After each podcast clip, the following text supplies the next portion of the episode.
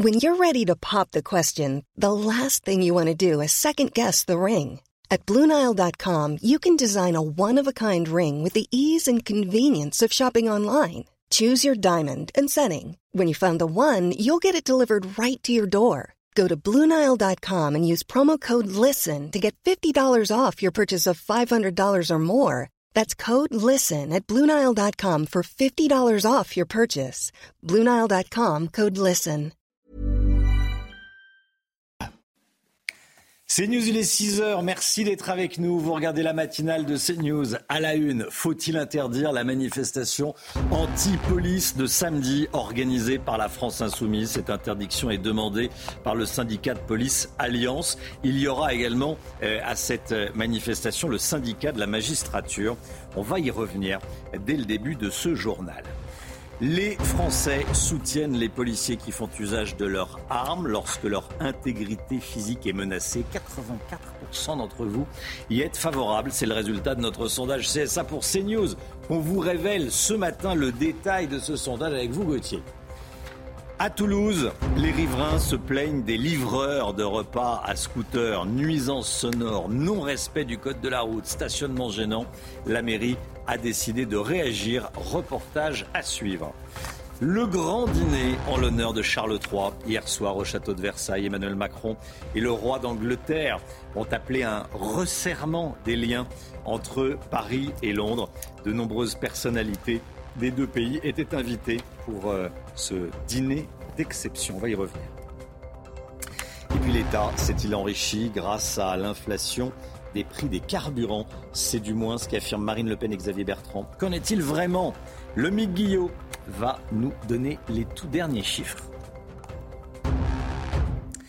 Nouvelle polémique autour du syndicat de la magistrature. Ce syndicat de juges classé à l'extrême gauche va participer à une marche anti-police organisée par la France insoumise euh, samedi. La présence du syndicat révolte les policiers après sa participation déjà controversée à la fête de l'humain. Et le syndicat de police Alliance appelle le ministre de l'Intérieur à interdire cette marche. Tony Pitaro.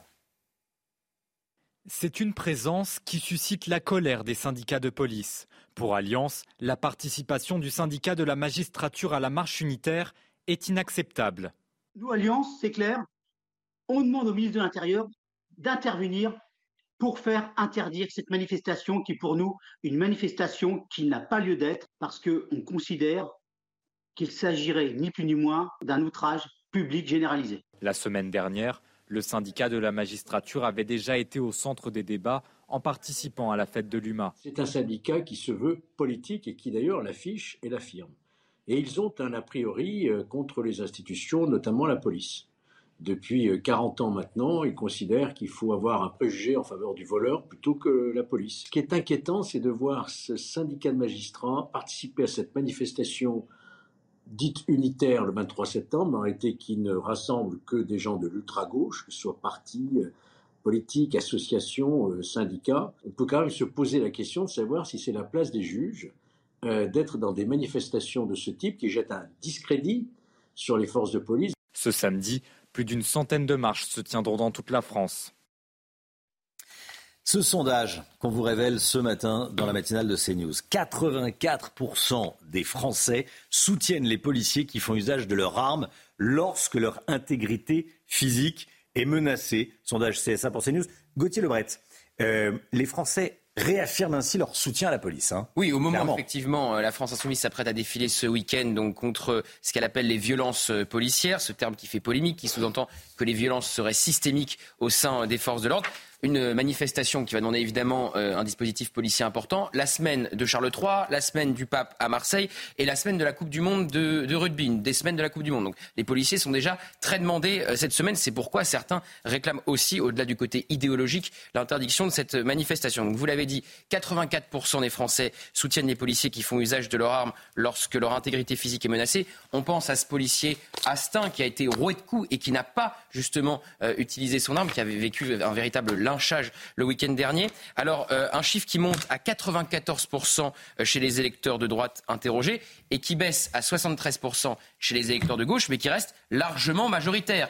Et donc c'est encore plus intéressant quand vous regardez à gauche que les électeurs et les sympathisants de la France insoumise, parce qu'ils sont 65% à soutenir les, policiers quand ils sont attaqués. Donc c'est toujours intéressant de souligner le décalage entre la base électorale et les cadres euh, chez les euh, insoumis. Je rappelle que juste avant l'été, la France insoumise avait déjà participé à une manifestation anti-police avec notamment le collectif euh, Adama pour Adama Traoré. On avait entendu notamment tout le monde déteste la police. Les députés écolos et LFI n'étaient pas partis malgré ce slogan qui résonnait à côté d'eux. Ça avait à l'époque déclenché une polémique. Merci beaucoup Gauthier. Voilà, et cette question, donc faut-il interdire cette manifestation anti-police de, samedi? Je voulais qu'on y revienne tout au long de la, de la matinale et on sera avec Julien Chénardi, secrétaire du syndicat de police Alliance Île-de-France. À 7h10, il sera avec nous.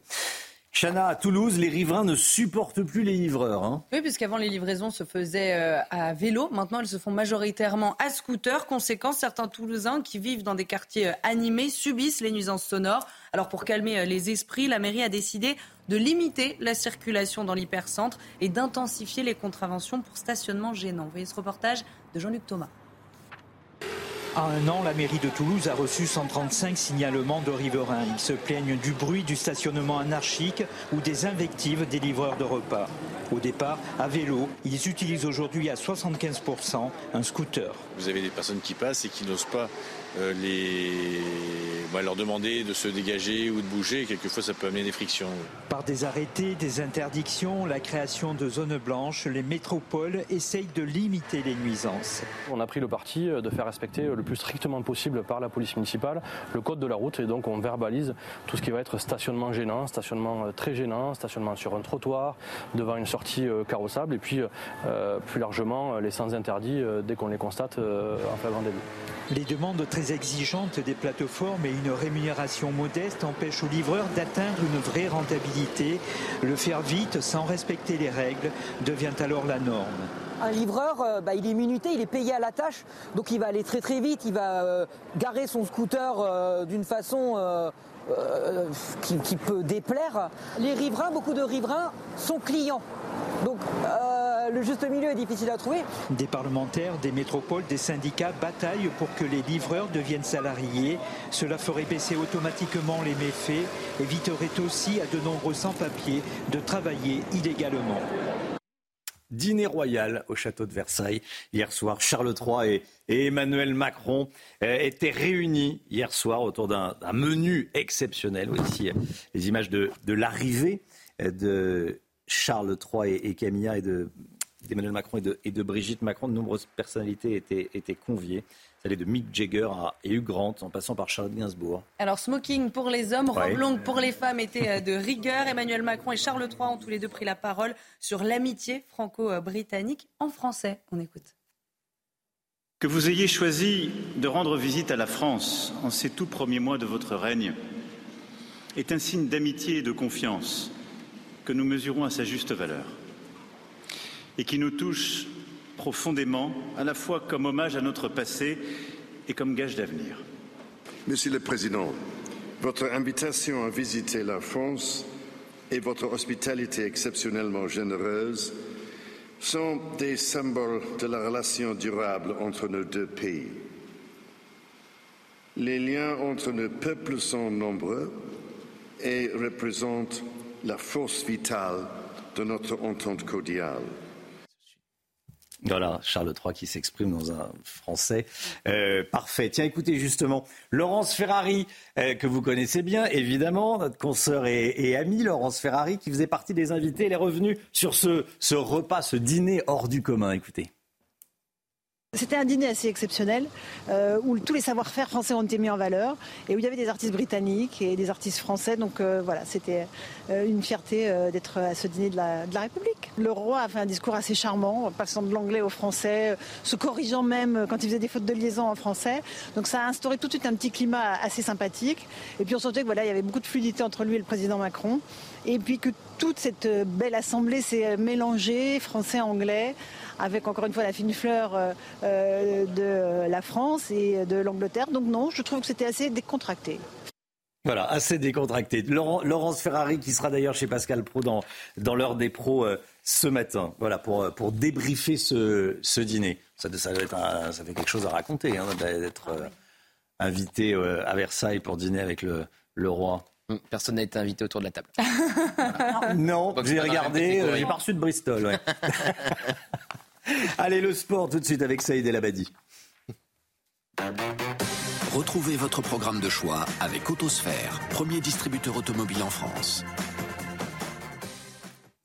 On parle football et Ligue des Champions. Le club de Lens s'est offert un très bon résultat en Espagne hier soir pour son entrée en lice. Hein. Oui, Romain, le premier match de Lens hier, c'était à Séville en déplacement.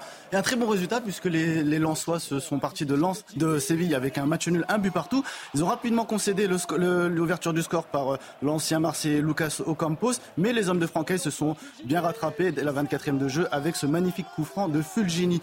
Un bon bol d'air pour le, Racing, le Racing Club de Lens. Euh, surtout que Lens actuellement est dernier de Ligue 1 après cinq journées de championnat. Alors Saïd, on passe d'une Coupe d'Europe euh, à l'autre. Ce soir, c'est la Ligue Europa avec notamment l'Olympique de Marseille sans entraîneur qui se déplace à Amsterdam. Hein. Oui, c'est clair, c'est exactement ça. L'Olympique de Marseille qui est dans une belle petite crise en ce moment. euh, il va essayer de retrouver un peu de sérénité sur la pelouse de l'Ajax euh, aux, Pays-Bas. Après la démission de Marcelino hier, les Marseillais se présenteront sans entraîneur. Alors, sans entraîneur, tout du moins avec un intérimaire. Ce sera Jacques Abardonado qui sera sur le banc pour l'occasion. Une situation compliquée, mais les joueurs l'assurent, ils sont concentrés sur le terrain, comme l'a indiqué Pierre-Emerick Aubameyang en conférence de presse hier. Comme j'ai dit, c'est vraiment euh, être focus sur, euh, sur le terrain, sur le football, parce que euh, je pense qu'on reste sur deux résultats qui nous restent un peu en travers de la gorge. Et, et je pense qu'il faut qu'on redresse la barre. Et, et, voilà, tout simplement parce qu'on est l'Olympique de Marseille, on représente ce club. Et euh, on se doit de, bien jouer, de, bah, de, gagner les matchs. Et d'autant plus que c'est le premier match euh, dans cette compétition européenne. Donc euh, il va falloir être prêt pour cet événement. Bon, l'OM sans entraîneur. Il euh, n'y a pas que l'OM qui joue ce soir dans cette compétition. Hein. Exactement. La France a trois représentants dans cette Ligue Europa. Qui dit trois représentants, on espère que ça ira au bout, évidemment. On a donc l'Olympique de Marseille qui se déplace à l'Ajax Amsterdam. On a également Toulouse qui se déplacera en Belgique sur le, le stade de l'Union Saint-Gilloise. Et Rennes recevra le club de Maccabi Haïfa. Vous avez profité de votre programme de choix avec Autosphère, premier distributeur automobile en France. Est-ce qu'on se dirige vers euh, un service national universel obligatoire? C'est un peu le foutoir pour l'instant. On ne comprend pas précisément. On va tenter de vous expliquer euh, ce que l'on sait de ce SNU, Service National Universel. Est-ce qu'il sera obligatoire ou pas? On en parle ce matin dans la matinale. Restez bien avec nous. L'équipe est là, hein, comme tous les jours. Chana Lousteau, Gauthier Lebret, Alexandra Blanc, euh, Harold Iman, Saïd El Abadi, Lomique Guillot. Tout le monde est là. À tout de suite. Bon réveil à tous. C'est News, il est 6h16. Merci d'être avec nous. On va parler du SNU, ce qui va être obligatoire ou pas? On va essayer de, comprendre, d'y comprendre quelque chose. Tout d'abord, le point info avec Chana Lousteau. Une enquête pour menace de mort à l'encontre de Nicolas Sarkozy et de son fils Jean a été ouverte. Une plainte a été déposée hier matin par le chef de la sécurité de l'ancien président de la République. La sœur de Nicolas Sarkozy aurait reçu un appel dimanche dernier où un inconnu aurait dit, je cite, souhaiter la mort des deux hommes le plus tôt possible avant d'ajouter qu'il meurt. La visite exceptionnelle de Charles III se poursuit aujourd'hui en France. Le roi d'Angleterre est attendu dans la matinée pour un discours dans l'hémicycle du Sénat, une première pour un souverain britannique. Et dans l'après-midi, après une visite au marché des fleurs, tant appréciée par sa mère, Charles III et son épouse se rendront sur le chantier de Notre-Dame. Le couple royal se rendra demain à Bordeaux pour la troisième et dernière journée de cette visite d'État. L'Arménie accuse l'armée azerbaïdjanaise d'avoir ouvert le feu sur ses positions à la frontière. Pourtant, un peu plus tôt, un cessez-le-feu avait été instauré dans le Haut-Karabakh. Le président de l'Azerbaïdjan s'est félicité d'une victoire éclair sur cette enclave. L'armée du Haut-Karabakh a commencé à déposer les armes et des pourparlers vont démarrer aujourd'hui. Est-ce qu'on se dirige vers une obligation du SNU, vers un service national universel obligatoire. C'est en tout cas la, volonté, semble-t-il, de la secrétaire d'État à la jeunesse, Prisca Thévenot. Et depuis la création de ce programme aux allures de service militaire en 2019, le gouvernement a plusieurs fois annoncé son obligation avant de faire machine arrière. Alors comment devrait se structurer le SNU On voit ça avec euh, Marie-Victoire Dieudonné. Les contours du service national universel se précisent. Au programme, trois phases. La première, obligatoire, consiste en un séjour de cohésion de deux semaines. Il devrait être intégré au temps scolaire des secondes, exempté d'examen. La deuxième étape, basée sur le volontariat, est une mission d'intérêt général dans les secteurs de l'environnement, du sport ou encore de la santé. La troisième phase est facultative elle aussi, trois mois à un an d'engagement volontaire. Au choix, la réserve civique, les jeunes sapeurs-pompiers ou encore le volontariat à l'international. Les objectifs sont clairs, favoriser le sentiment d'unité nationale autour de valeurs communes, renforcer la cohésion nationale et faire de ce moment de mixité un passage républicain pour toute une génération.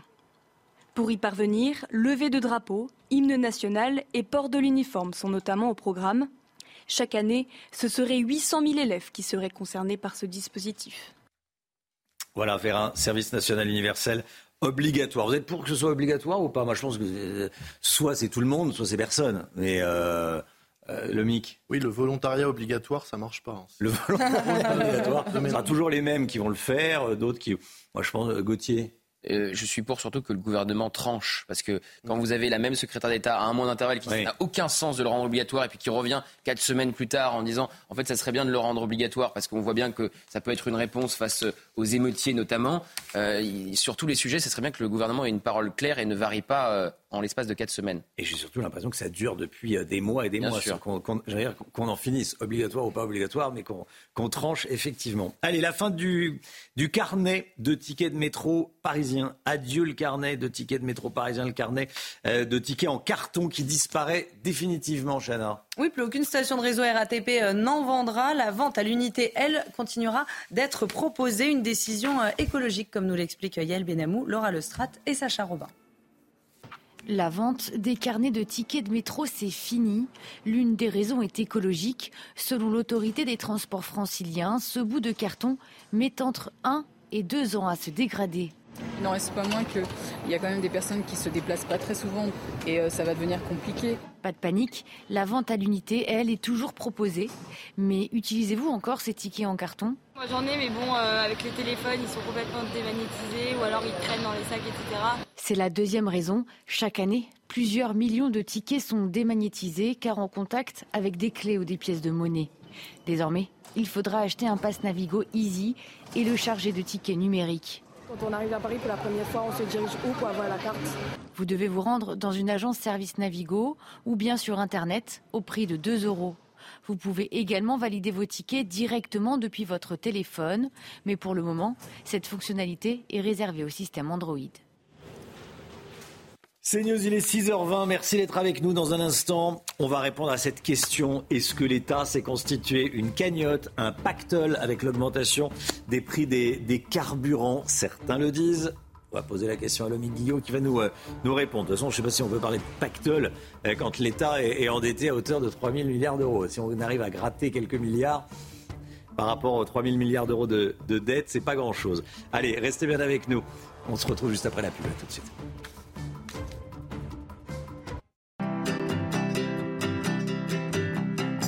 Votre programme avec Lesia, assureur d'intérêt général. L'économie, avec vous, Lomique Guillot. Certains politiques, dont Xavier Bertrand et Marine Le Pen, affirment que l'État s'est enrichi de plusieurs dizaines de milliards d'euros avec la TVA grâce à l'inflation, notamment sur les carburants. Ce que dément Bercy. Qui dit vrai, Lomique? Mais écoutez Romain, euh, prenons les chiffres hein, pour être factuels. Les recettes de TVA ont en effet augmenté, évidemment, euh, avec l'inflation d'un peu moins de 8% ces deux dernières années. Ça représente bien, comme le dit euh, Marine Le Pen, un surplus de TVA d'un peu plus de 30 milliards d'euros. Mais seule une partie de cette augmentation est en réalité due à l'inflation exceptionnelle de ces derniers mois, parce que par ailleurs, ces dernières années, eh bien la consommation des ménages était au rendez-vous et la France a connu une, une bonne croissance. Au final, le surplus de TVA qui est réellement imputable à l'augmentation exceptionnelle de l'inflation est d'un peu plus de 8 milliards d'euros en 2022. Et selon Bercy, sur ces 8 milliards, seuls 2 milliards sont réellement liés à l'augmentation de la TVA sur les carburants. Donc l'État s'est bien enrichi. Alors oui, et non. D'abord, il faut rappeler que la totalité de la TVA ne revient pas à l'État, mais seulement la moitié. Le reste va notamment aux collectivités euh, territoriales. Et puis surtout, ce sont les mots pactole et enrichissement que conteste Bercy. En effet, ce surplus de TVA sert surtout à combler les déficits qui ont par ailleurs été euh, creusés par toutes les mesures en faveur euh, du pouvoir d'achat, le bouclier tarifaire ou encore les différents chèques énergie versés aux Français ou la remise sur le carburant. Les différentes aides, hein, rien que sur le carburant, ont coûté 8 milliards d'euros l'année dernière. Donc même si on retire les 2 milliards d'euros de surplus de TVA. Ça reste un coût de 6 milliards euh, pour l'euro. Donc oui, l'État a bien gagné plus d'argent avec la TVA, mais il ne s'est pas enrichi. Mmh. Euh, il ne faut donc pas compter sur ce surplus de TVA pour espérer financer une nouvelle remise sur les carburants. C'est vrai que c'est ce que demande un certain, qu'on utilise hein, ces recettes supplémentaires pour financer euh, une nouvelle prime. Mais le problème, c'est que, vous le disiez tout à l'heure, avec 3 000 milliards d'euros de dette, on peut toujours choisir de mmh. continuer à creuser. On peut se dire que les recettes supplémentaires peuvent, euh, à l'inverse, nous aider à réduire les, les, déficits. Il y a quand même une toute petite marge de manœuvre hein, pour le gouvernement, parce que les différents dispositifs d'aide ont aujourd'hui cessé, alors que les recettes de TVA elle continue d'augmenter avec le prix euh, du carburant euh, qui flambe. Une petite partie de ces recettes supplémentaires en 2023 et non plus celles de 2022 qui, on l'a compris, ont été euh, épuisées, eh bien, pourraient être rendues aux ménages, mais on le comprend, c'est désormais un choix politique bien plus qu'économique.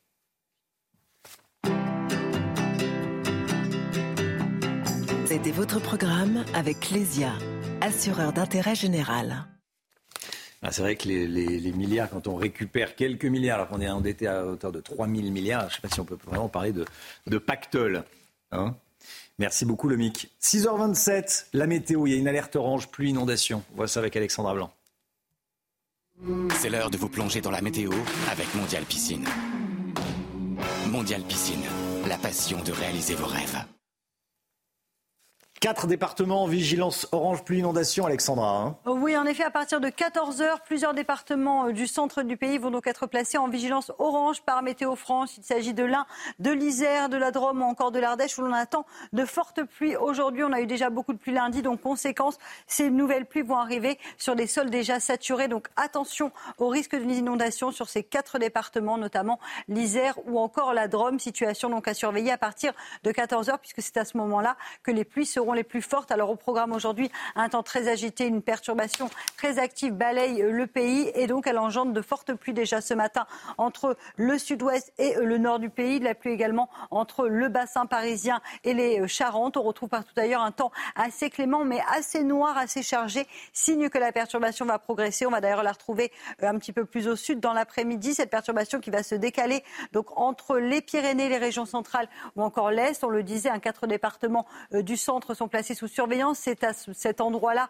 que l'on attend les orages les plus forts et ce risque d'inondation particulièrement accru. On aura donc des orages, mais aussi de bonnes rafales de vent, des vents assez forts de l'ordre de 70 à 80 km par heure sous ces pluies et sous ces orages. Donc vraiment une journée particulièrement agitée aujourd'hui. Quelques orages prévus également du côté de la Bretagne. Les températures plutôt douces ce matin, rien à signaler avec 15 degrés à Paris ou encore 17 degrés à Toulouse. Et dans l'après-midi, les températures vont dégringoler avec le passage de cette perturbation ça s'annonce beaucoup plus automnal pour la fin de semaine. 19 degrés en moyenne du côté de Paris cet après-midi. Vous aurez 16 degrés pour la pointe bretonne, 19-20 degrés entre les Charentes et la Touraine. Et puis la chaleur se maintient dans le sud, 27 à Perpignan ou encore du côté de Montpellier.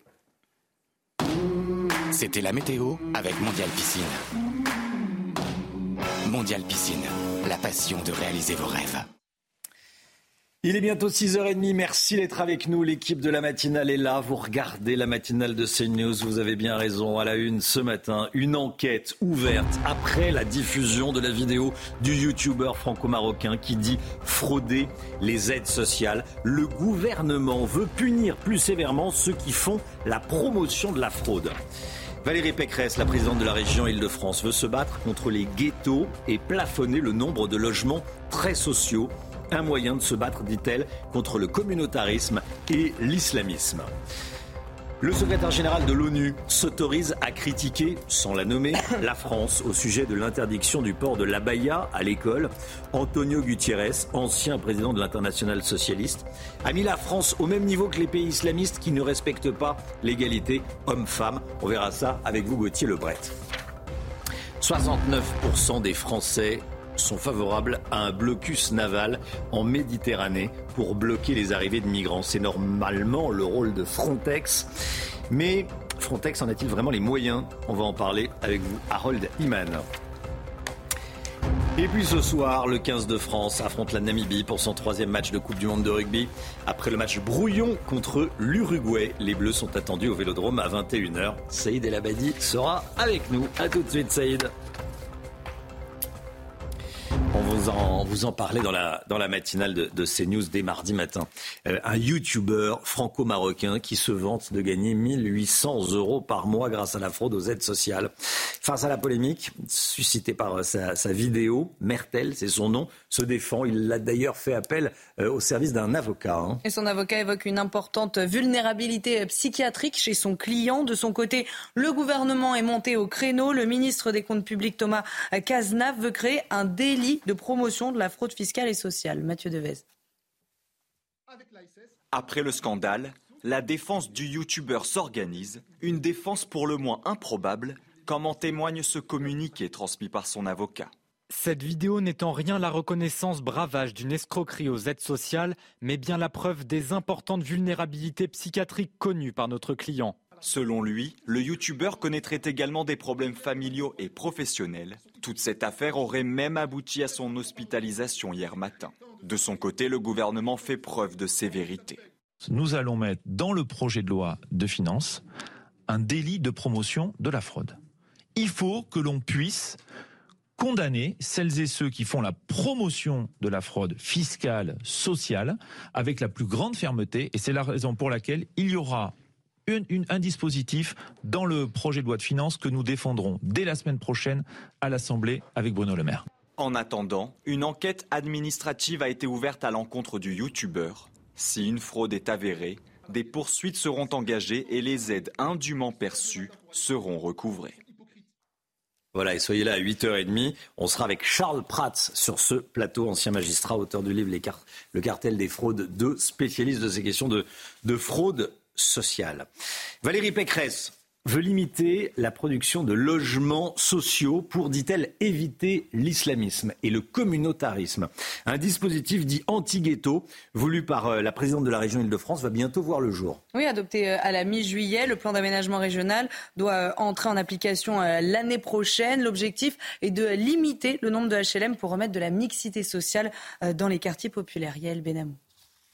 La région Île-de-France a diminué de moitié la production de logements sociaux dans les quartiers les plus pauvres. Valérie Pécresse souhaite favoriser la mixité sociale. Nous ne voulons plus de quartiers désertés par les classes moyennes. Éviter l'enfermement, éviter la ghettoisation, éviter le communautarisme et éviter l'islamisme. Ce plafond anti-ghetto a été adopté mi-juillet dans le plan d'aménagement régional et doit entrer en application en 2024. Une mesure qualifiée de clause honteuse par ce représentant de l'opposition communiste. Son groupe a dénoncé un grave dérapage. En voulant à tout prix empêcher certains maires de construire, vous niez la gravité de la situation du logement en Ile-de-France. Vous prenez la responsabilité de voir baisser la production de logements sociaux de 21% selon les chiffres de l'État. Les élus de gauche ne veulent pas en rester là. Ils ont envoyé une lettre au ministre délégué chargé du logement pour faire annuler le plafond anti-ghetto.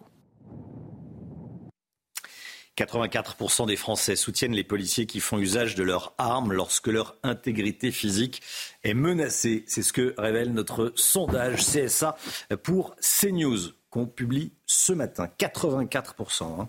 Un chiffre qui monte à 94% chez les électeurs de droite interrogés et qui baisse à 73% à gauche. Alors et vous, qu'en pensez-vous? On est allé vous poser la question. Reportage de Mathieu Devez et de Laura Lestrade. C'est un constat sans appel. 84% des Français interrogés soutiennent les policiers et gendarmes qui font usage de leurs armes en cas de menace physique. Sous condition euh, du droit en fait euh, et sous condition de la loi en France. Dans certaines situations, on peut comprendre quand il le faut, mais par contre, je trouve que là, euh, ces derniers temps, on a assisté à des utilisations pour moi abusives.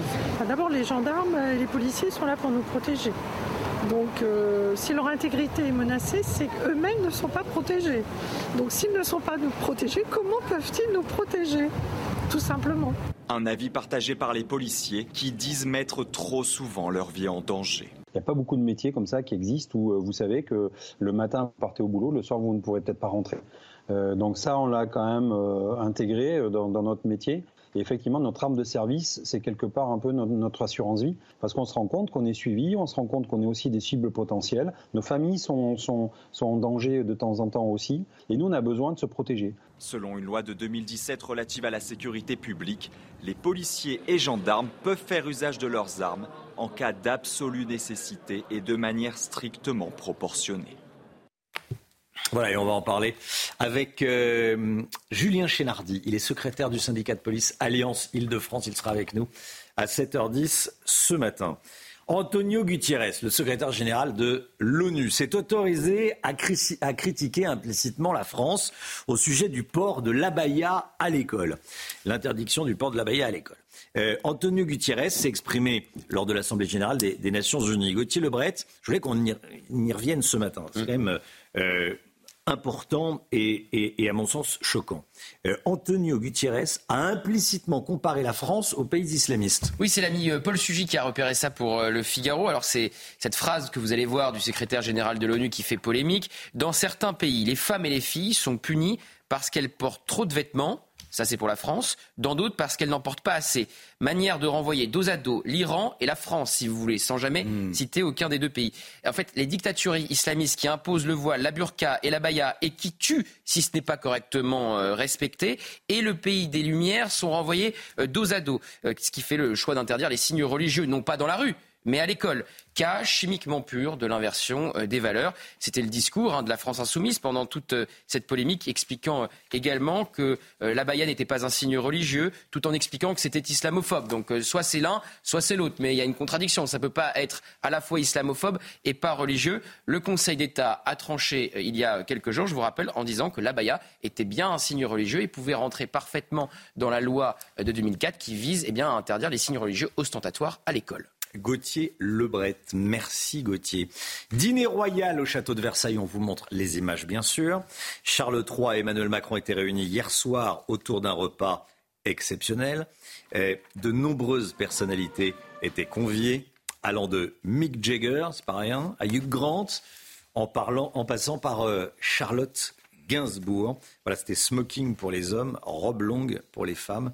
Euh, on vous montrera les images euh, juste après la, publicité. Mais tout d'abord, c'est le sport. Le sport avec Saïd Alabadi.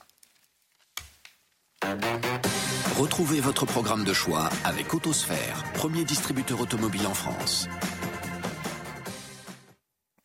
Ce soir, le 15 de France affronte la Namibie, Saïd. Hein. Euh, oui, Romain, avant le pape François ce week-end, ce sont les Bleus qui vont fouler la, pelouse pardon, du stade Vélodrome de Marseille. Ce sera donc contre la, Mauritanie, euh, la Namibie pardon, ce soir, un, un troisième match dans cette compétition.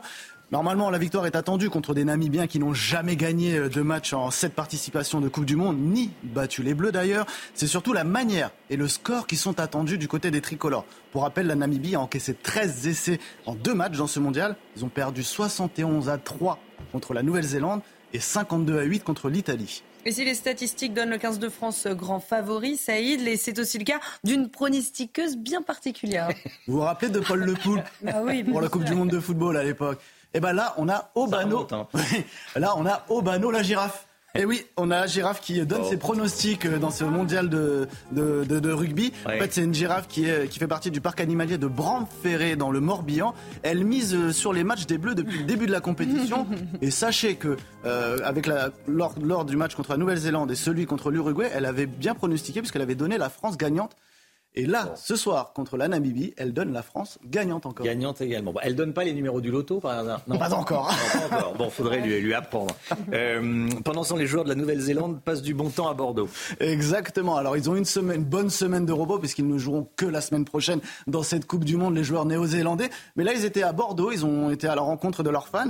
Et ce sont deux joueurs, Richie Mounga et George Bauer, qui ont improvisé un petit concert. Vous pouvez les écouter là. C'est sympa.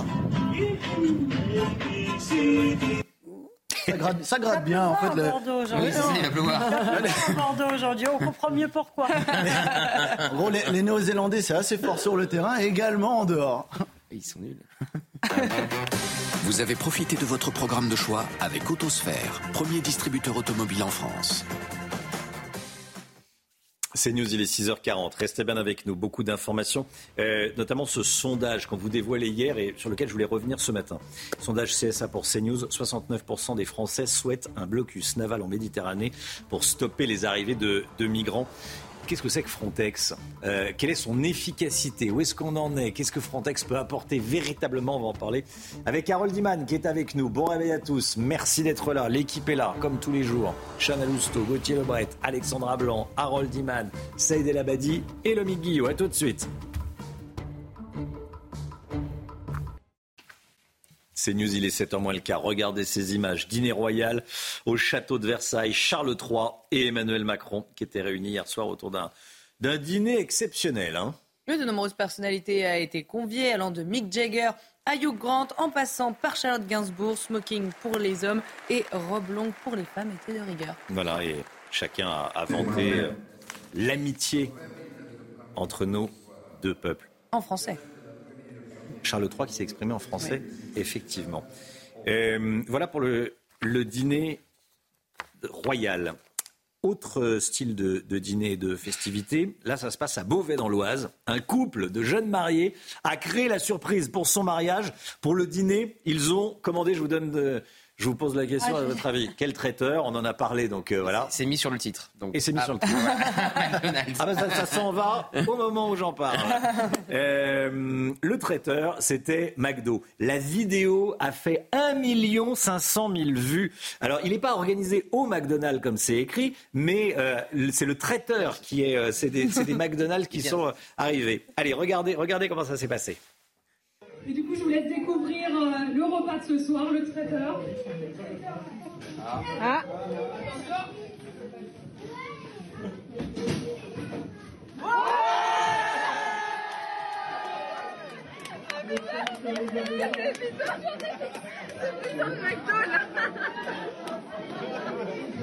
J'en étais sûre. Venez comme vous êtes.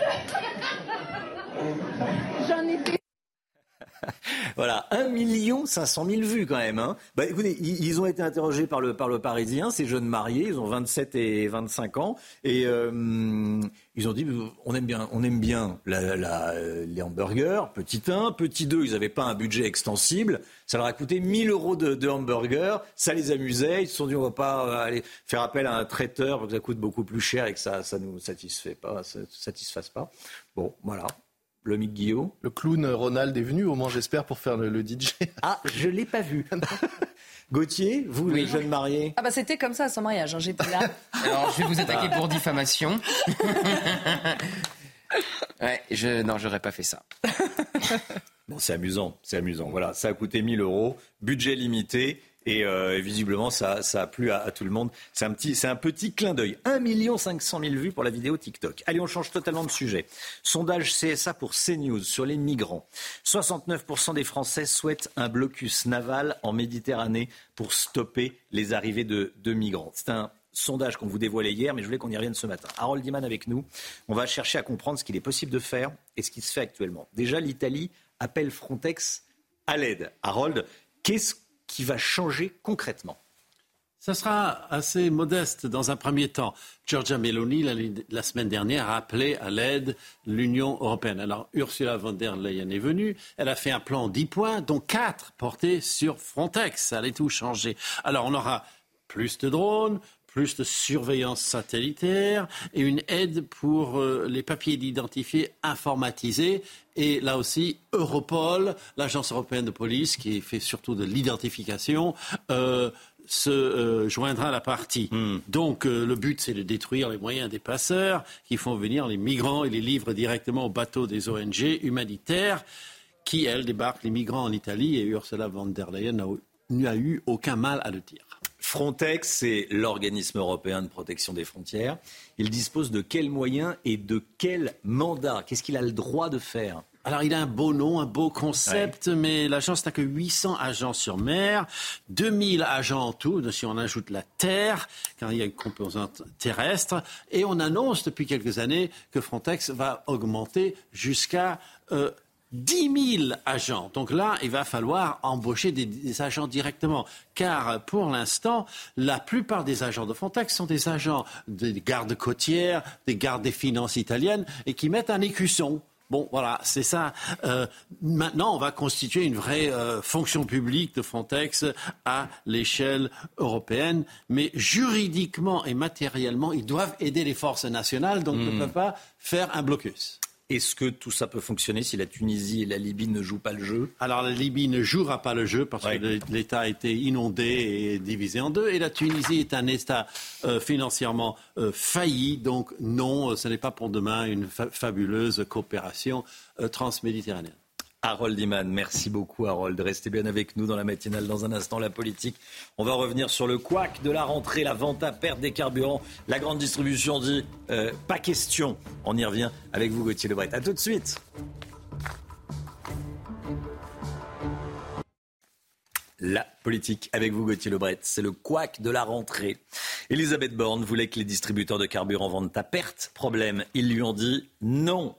Pas question. Gauthier Lebret, quel degré d'amateurisme Comment est-ce que c'est possible? On se pose la question, euh, Romain. Euh, ce week-end, Elisabeth Borne a donc eu une idée géniale pour rendre du pouvoir d'achat aux Français. Elle va autoriser les distributeurs de carburant à vendre à perte. Olivier Véran, jamais à court de fausses promesses, parle de ristournes pouvant aller jusqu'à 50 centimes par litre. 50 centimes de moins par litre. C'est absolument énorme le degré de démagogie et d'improvisation aussi, car premier problème, et c'est pas le plus grave, le plus grave, on y vient dans un instant, mais premier problème, la vente à, perte, c'est illégal en France, hormis les périodes de solde, bien sûr. Donc il faut un projet de loi, et la mesure ne verra pas le jour avant décembre. Hmm, avant début décembre, c'est ce qu'a dit Bruno Le Maire.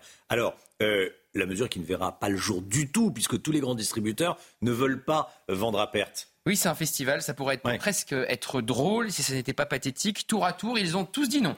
Total, Carrefour, Leclerc, Intermarché, Intermarché hmm. Système U. Personne ne les a appelés avant de proposer une telle mesure. Eux qui passent énormément de temps, tout le monde le sait, à Bercy. Alors c'est un sacré camouflet car ces grands groupes, euh, pèsent plus de 70% du marché de la grande distribution alimentaire en France. Donc si ils vendaient à perte leur carburant, ils auraient fait quoi? Eh bien ils auraient augmenté le prix par exemple des pâtes. Un étudiant en première année d'économie comprend que personne ne peut vendre à perte, c'est évidemment euh, pas viable et quand vous êtes un pompiste indépendant, eh bien vous préférez fermer, au moins vous ne perdrez pas euh, d'argent. Alors vous savez que Bruno Le Maire a un surnom dans l'opposition. L'opposition le surnomme Bruno Demande parce qu'il passe son temps à demander des choses aux grands groupes, etc. Et il préfère, c'est ce qu'il a dit en interview sur une chaîne concurrente hier, il préfère Bruno obtient. Il aimerait qu'on l'appelle Bruno obtient. Lui, oui, voilà. Ce qu'il dit lui. Eh ben Bruno, non, on n'a pas obtenu. Pour l'instant. Oui, effectivement. Pour l'instant, et on peut même parier sur les jours et les semaines à venir, il n'y aura pas de vente à perte dans les mmh. grandes chez les grands distributeurs. Et Thierry Cotillard, le patron d'Intermarché, qui dit euh, si, si on vend à perte l'essence, on va augmenter le prix des pâtes. Hein. Bon, voilà, personne travaille à perte, euh, à part l'État. On le voit avec nos 3 000 milliards d'euros de dette. Exactement. L'autre solution, ça aurait été de baisser les taxes. Ben voilà, vous l'avez dit, sauf que 3 000 milliards de dettes, ah donc c'est compliqué. C'est pour ça, ils se sont, en fait, il fallait trouver une annonce rapide à faire. Donc hmm. ils se sont dit, qu'est-ce qu'on peut trouver? Ça gronde dans le pays. Fabien Roussel dit qu'il faut envahir les préfectures, le leader communiste. Comment on peut faire sans que ça nous coûte un centime, et voilà le résultat. Mais euh, dans la majorité, euh, même dans la majorité, les désaccords commencent à se montrer, puisque le député MoDem, euh, Richard Ramos, qui n'en est pas à sa première fronde d'ailleurs au moment de la réforme des retraites, il s'était montré aussi comment dirais-je, libre dans son ton de parole, estime que l'État vient de prendre 2 milliards dans la poche des Français avec les taxes sur l'énergie. C'était la chronique de l'OMIC. Et qu'il faut leur rendre en baissant les taxes quand les prix de l'essence sont trop hauts. Il dit être soutenu par François Bayrou et plusieurs députés de son groupe. Le sujet devient même donc explosif au sein de la majorité. Merci euh, Gauthier. Effectivement, on se demande comment ils ont pu annoncer cette décision qui n'en est pas vraiment une sans demander euh, leur avis aux dirigeants de, la grande distribution. Quel camouflet et euh, effectivement quel amateurisme. 6h56, 8h10, soyez là. Ce matin, L'invité de Sonia Mabrouk sera Robert Ménard, maire de Béziers. Grande interview sur CNews et Europe 1. Tout de suite la musique. Retrouvez votre programme avec Switch, votre opérateur mobile, fournisseur et producteur d'électricité. L'énergie est notre avenir, économisons-la. Plus d'informations sur chez switch.fr. Votre programme avec Groupe Verlaine. Isolation, centrale photovoltaïque et pompe à chaleur.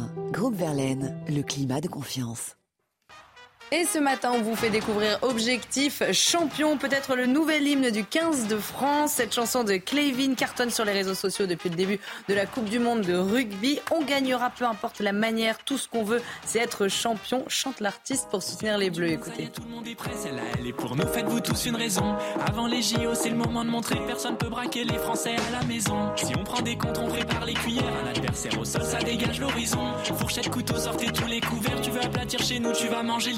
qui vous voulez, l'Australie, Pays de Galles, ou même pour déconner le Chili, le Portugal. Tout le monde y passera, les Anglais, les All Blacks, on la gagnera pour la famille Ntamak. On a perdu un demi, mais on fera rien à moitié. Vous embêtez pas avec des calculs savants. L'important c'est que les trois quarts soient entiers, que les arrières jouent derrière et les avants jouent devant. À domicile, personne peut nous la faire. Ici, c'est nous les patrons. On peu importe la manière, tout ce qu'on veut, c'est être champion.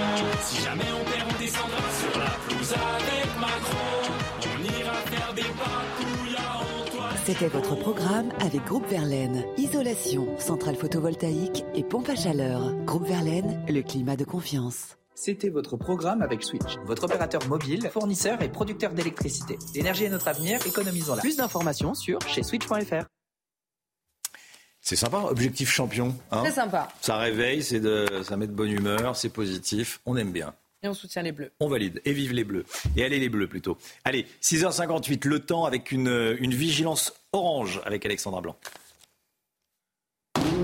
C'est l'heure de vous plonger dans la météo avec Mondial Piscine. Mondial Piscine, la passion de réaliser vos rêves.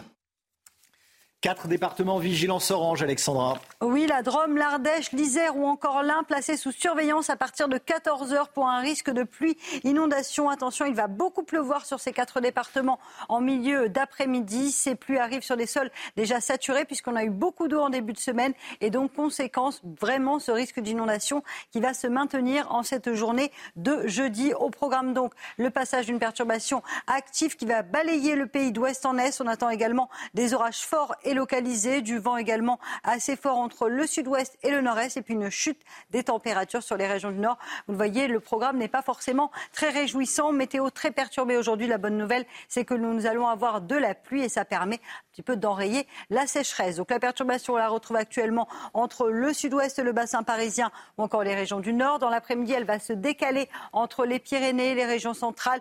Vous le voyez également le Lyonnais ou encore en remontant euh, vers le Jura, les Vosges avec localement de la pluie, mais aussi des orages et surtout de fortes rafales de vent. Donc vraiment situation à surveiller, je vous le disais, entre la Drôme, l'Ain, l'Isère ou encore du côté de l'Ardèche où l'on attend de fortes pluies. Côté température, c'est plutôt doux ce matin, rien à signaler. 15 à Paris, 17 degrés du côté de Toulouse et dans l'après-midi, les températures baissent au nord, seulement 16 degrés en Bretagne, 19 degrés à Paris, contre tout de même 27 degrés du côté de Perpignan ou encore de Grenoble.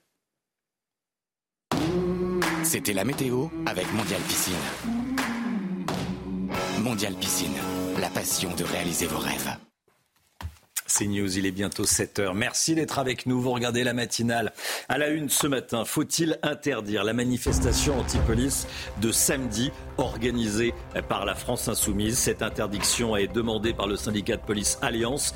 Un de ses représentants sera avec nous à 7h10. À Toulouse, les riverains se plaignent des, des livreurs de repas à scooter. Nuisance sonore, non-respect du code de la route, stationnement gênant, comportement incivique. Parfois, la mairie a décidé de réagir. Reportage à suivre. Pourquoi les Français épargnent-ils autant? Les ménages français mettent près de 20% de leurs revenus de côté. Le Guillaume nous expliquera pourquoi une telle prudence. Est-ce que c'est une bonne ou une mauvaise nouvelle Et puis la limitation à 80 km/h, c'est fini dans le Var. Le département a décidé de repasser certaines de ses routes à 90 km/h. Pierre Chasseret avec nous avant 7h30. Faut-il interdire la marche anti-police organisée par la France insoumise ce samedi? C'est en tout cas ce que demande le syndicat de police Alliance au ministère de l'Intérieur. Chana. De plus, la présence du syndicat de la magistrature à cette marche fait polémique, ça fait beaucoup réagir, quelques jours seulement après sa participation déjà controversée à la fête de l'UMA. Les explications de Tony Pitaro. C'est une présence qui suscite la colère des syndicats de police. Pour Alliance, la participation du syndicat de la magistrature à la marche unitaire est inacceptable. Nous, Alliance, c'est clair, on demande au ministre de l'Intérieur d'intervenir pour faire interdire cette manifestation qui, pour nous, est une manifestation qui n'a pas lieu d'être parce qu'on considère qu'il s'agirait ni plus ni moins d'un outrage public généralisé. La semaine dernière, le syndicat de la magistrature avait déjà été au centre des débats en participant à la fête de l'UMA. C'est un syndicat qui se veut politique et qui d'ailleurs l'affiche et l'affirme. Et ils ont un a priori euh, contre les institutions, notamment la police. Depuis euh, 40 ans maintenant, ils considèrent qu'il faut avoir un préjugé en faveur du voleur plutôt que la police. Ce qui est inquiétant, c'est de voir ce syndicat de magistrats participer à cette manifestation dite unitaire le 23 septembre, en réalité qui ne rassemble que des gens de l'ultra-gauche, que ce soit partis, euh, politiques, associations, euh, syndicats, on peut quand même se poser la question de savoir si c'est la place des juges euh, d'être dans des manifestations de ce type qui jettent un discrédit sur les forces de police. Ce samedi, plus d'une centaine de marches se tiendront dans toute la France. Voilà, et on va en parler dans un instant avec un, représentant du syndicat de police Alliance. À Toulouse, les riverains ne supportent plus les livreurs, vous savez, les livreurs de repas. Avant, les livraisons se faisaient à vélo, Aujourd'hui, elles se font en grande majorité à scooter. Conséquence, certains Toulousains qui vivent dans des quartiers animés subissent les nuisances sonores. Alors pour calmer les esprits, la mairie a décidé de limiter la circulation dans l'hypercentre et d'intensifier les contraventions pour stationnement gênant. Reportage de Jean-Luc Thomas. À un an, la mairie de Toulouse a reçu 135 signalements de riverains. Ils se plaignent du bruit du stationnement anarchique ou des invectives des livreurs de repas. Au départ, à vélo, ils utilisent aujourd'hui à 75% un scooter. Vous avez des personnes qui passent et qui n'osent pas euh, les... Bah, leur demander de se dégager ou de bouger. Quelquefois, ça peut amener des frictions. Par des arrêtés, des interdictions, la création de zones blanches, les métropoles essayent de limiter les nuisances. On a pris le parti de faire respecter le plus strictement possible par la police municipale le code de la route et donc on verbalise tout ce qui va être stationnement gênant, stationnement euh, très gênant, stationnement sur un trottoir, devant une sortie euh, carrossable et puis plus largement les sans interdits dès qu'on les constate en flagrant délit. Les demandes très exigeantes des plateformes et une rémunération modeste empêchent aux livreurs d'atteindre une vraie rentabilité. Le faire vite, sans respecter les règles, devient alors la norme. Un livreur, euh, bah, il est minuté, il est payé à la tâche, donc il va aller très très vite, il va euh, garer son scooter euh, d'une façon qui, qui, peut déplaire. Les riverains, beaucoup de riverains sont clients. Donc le juste milieu est difficile à trouver. Des parlementaires, des métropoles, des syndicats bataillent pour que les livreurs deviennent salariés. Cela ferait baisser automatiquement les méfaits, éviterait aussi à de nombreux sans-papiers de travailler illégalement. Dîner royal au château de Versailles. Charles III et Emmanuel Macron étaient réunis hier soir autour d'un dîner exceptionnel, évidemment. De nombreuses personnalités conviées. Il y avait Mick Jagger, il y avait Hugh Grant, il y avait aussi euh, Charlotte Gainsbourg. Charlotte Gainsbourg. Alors ce smoking pour les hommes et robe longue pour les femmes était euh, de rigueur. Et Emmanuel Macron et Charles III ont tous les deux euh, pris la parole sur l'amitié franco-britannique en français. Écoutez. Que vous ayez choisi de rendre visite à la France en ces tout premiers mois de votre règne est un signe d'amitié et de confiance que nous mesurons à sa juste valeur et qui nous touche profondément, à la fois comme hommage à notre passé et comme gage d'avenir. Monsieur le Président, votre invitation à visiter la France et votre hospitalité exceptionnellement généreuse sont des symboles de la relation durable entre nos deux pays. Les liens entre nos peuples sont nombreux et représentent la force vitale de notre entente cordiale. Voilà, l'entente cordiale. Euh, écoutez, Laurence Ferrari, euh, qu'on connaît bien évidemment, sur, euh, sur CNews, notre ami, collègue et ami Laurence Ferrari, qui, a assisté, participé à ce, à ce dîner. Elle était invitée. Et écoutez ce qu'elle dit du, discours du roi. C'était un dîner assez exceptionnel euh, où tous les savoir-faire français ont été mis en valeur et où il y avait des artistes britanniques et des artistes français. Donc euh, voilà, c'était euh, une fierté d'être à ce dîner de la, République. Le roi a fait un discours assez charmant, passant de l'anglais au français, se corrigeant même quand il faisait des fautes de liaison en français. Donc ça a instauré tout de suite un petit climat assez sympathique. Et puis on sentait que voilà, il y avait beaucoup de fluidité entre lui et le président Macron.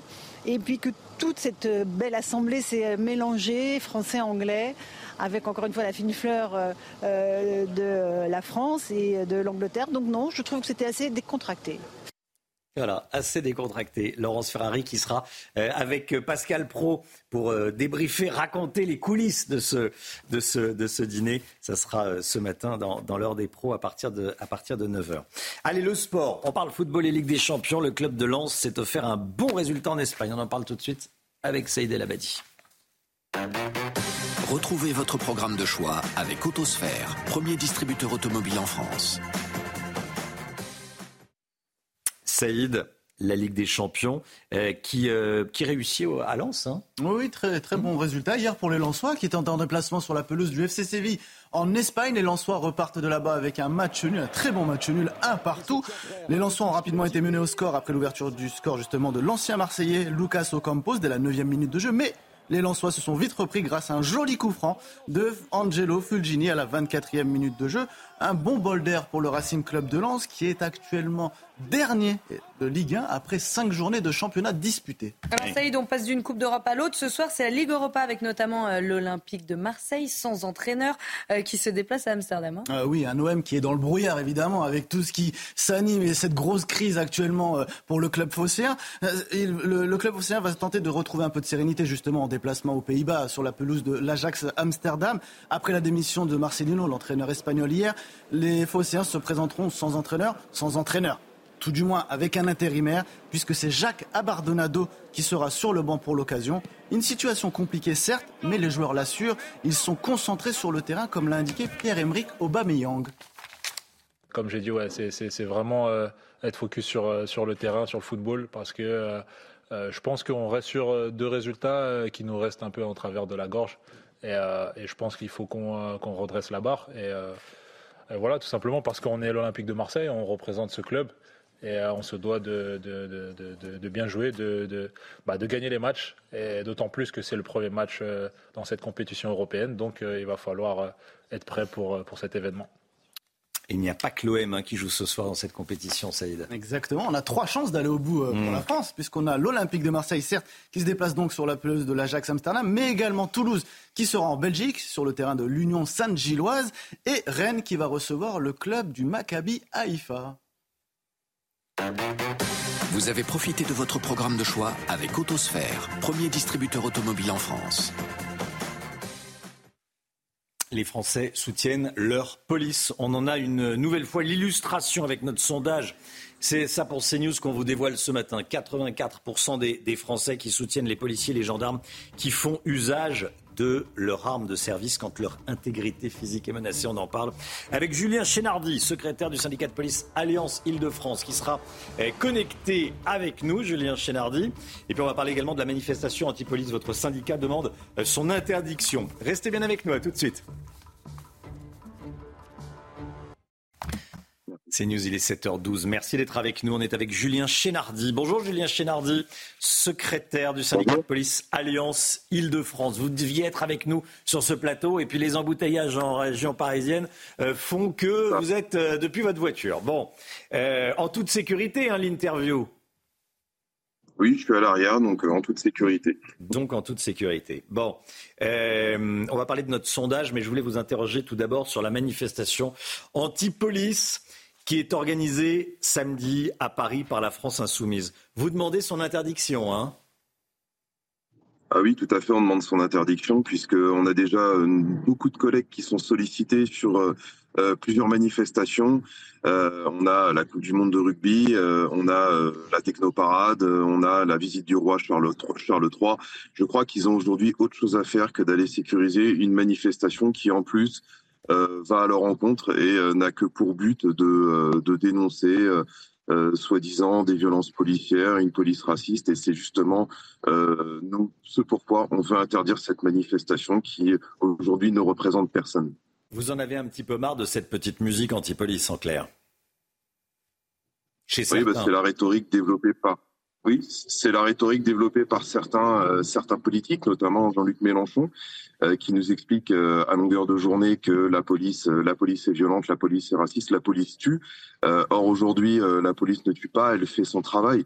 Et on va en parler, je crois, avec une enquête justement qui, mmh. qui démontre que aujourd'hui on a une majorité de Français qui sont pour les méthodes de la police. Vous pensez que vous, vous allez être entendu sur l'interdiction de la manifestation anti-police de, de samedi? Je ne sais pas, c'est il va falloir attendre la décision euh, aujourd'hui euh, bah, du, du, ministre et puis de la préfecture de police, à savoir si véritablement cette manifestation va être interdite. Nous, en tout cas, on le souhaite, euh, on le souhaite ardemment parce que, comme je vous l'ai dit, mes collègues ont vraiment autre chose à faire. Il y a, il y a d'autres d'autres choses aujourd'hui qui sont plus importantes, comme d'assurer la sécurité de nos concitoyens. Que d'aller encadrer cette manifestation, comme je vous dis, qui ne représente personne. Aujourd'hui, les, les, Français soutiennent majoritairement leur police. ils sont pour, ils sont pour une société d'ordre. Ils veulent revenir à une société d'ordre et pas de foutoir. Et je pense que cette manifestation, elle vient totalement à contre-pied de ce que souhaite aujourd'hui la majorité des Français. Hmm.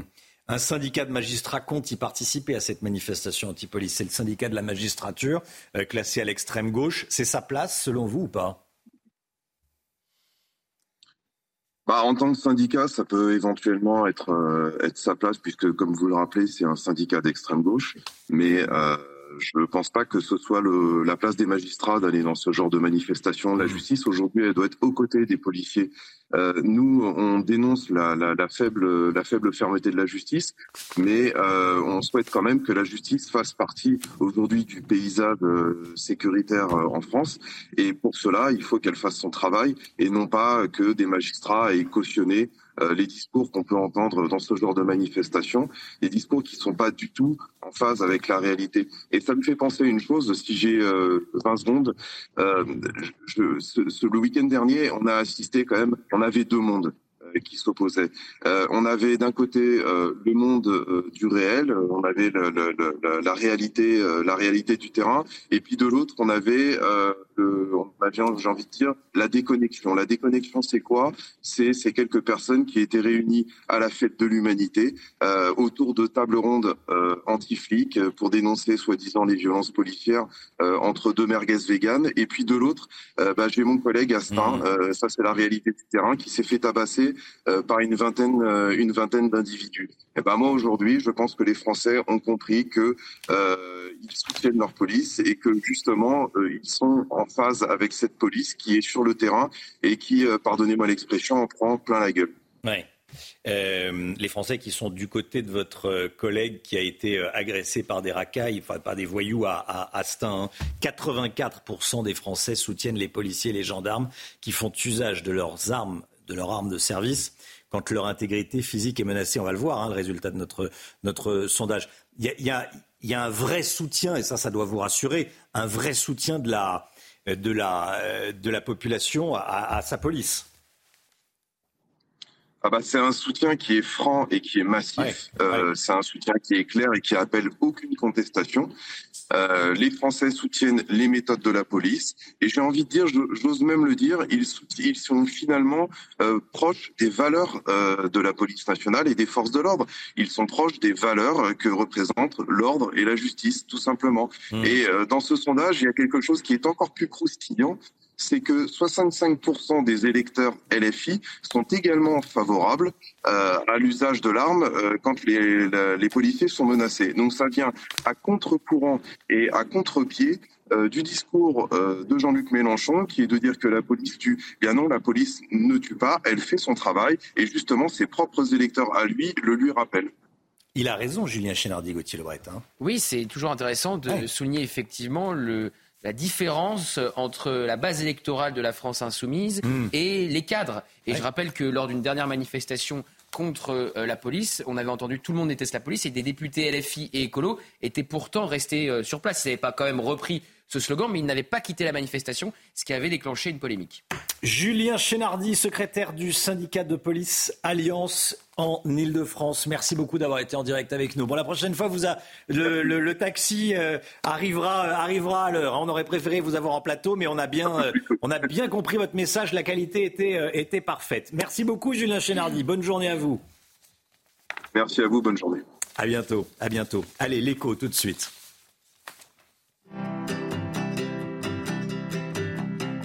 Votre programme avec Clésia, assureur d'intérêt général. Lomic Guillaume avec nous, l'économie. Vous avez l'OMIC, les derniers chiffres de l'épargne des Français euh, au deuxième trimestre 2023, donc de cette année. Euh, ces chiffres montrent une hausse du taux d'épargne. Hein. Oui, en effet, euh, Romain, euh, le taux d'épargne, alors c'est la part de revenus qui n'est pas utilisée pour euh, la consommation et qui est donc mis de côté. En temps normal, en France, comme dans la plupart des pays européens, on est autour de 15%. Pendant le Covid, il y avait eu plus d'épargne parce que forcément, on n'avait pas voyagé, on n'était pas sorti, pas allé au restaurant, donc on avait moins consommé, c'était monté à 20%. Mais ce taux d'épargne ne redescend pas alors que tout le monde s'y attendait. Au deuxième trimestre 2023, l'INSEE vient de communiquer le chiffre. Les Français ont épargné 19% de leurs revenus disponibles, pratiquement 20%. Mmh. S'attendait personne ne hein, s'attendait à un tel taux parce qu'avec l'inflation, beaucoup d'économistes pensaient que les Français allaient devoir désépargner, désépargner, c'est-à-dire puiser dans leurs réserves, attraquer le fameux bas de laine pour boucler les fins de mois et qu'ils ne pourraient plus mettre de côté. Comment ça s'explique ce paradoxe? Eh bien tout simplement parce que le taux d'épargne est une moyenne et qu'il cache de grandes disparités. Hein. En clair, les plus pauvres des épargnes consomment effectivement ce qu'ils ont mis de côté pour faire face à l'inflation et les 10% des Français les plus riches représentent à eux seuls plus de la moitié euh, de la hausse de ce taux d'épargne. Quelles sont les conséquences de ce taux d'épargne élevé, le fait qu'on épargne plus? Eh bien elles sont loin d'être neutres, Romain, car les ménages euh, n'épargnent ce qu'ils épargnent, ils ne consomment pas et ça a des conséquences directes sur la croissance selon les experts de l'OFCE, l'Observatoire français des conjonctures économiques, si l'argent épargné était réinjecté dans l'économie du pays, ce serait 3 à 4 points de croissance en plus pour la France. C'est colossal quand on sait qu'un point de croissance est généralement fêté comme une victoire en Coupe du Monde.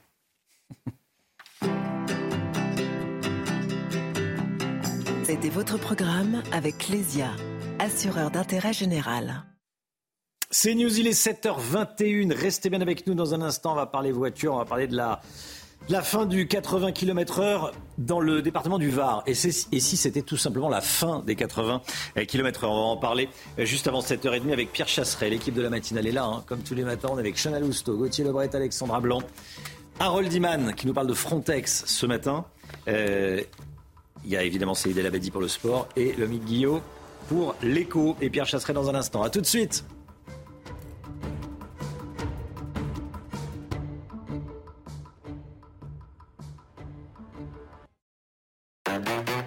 Retrouvez votre programme de choix avec Autosphère, premier distributeur automobile en France.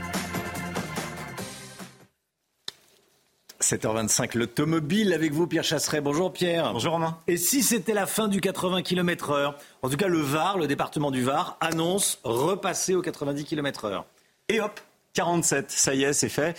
La majorité des départements en France rebasculent progressivement à 90 km heure. Souvenez-vous, on est en 2018.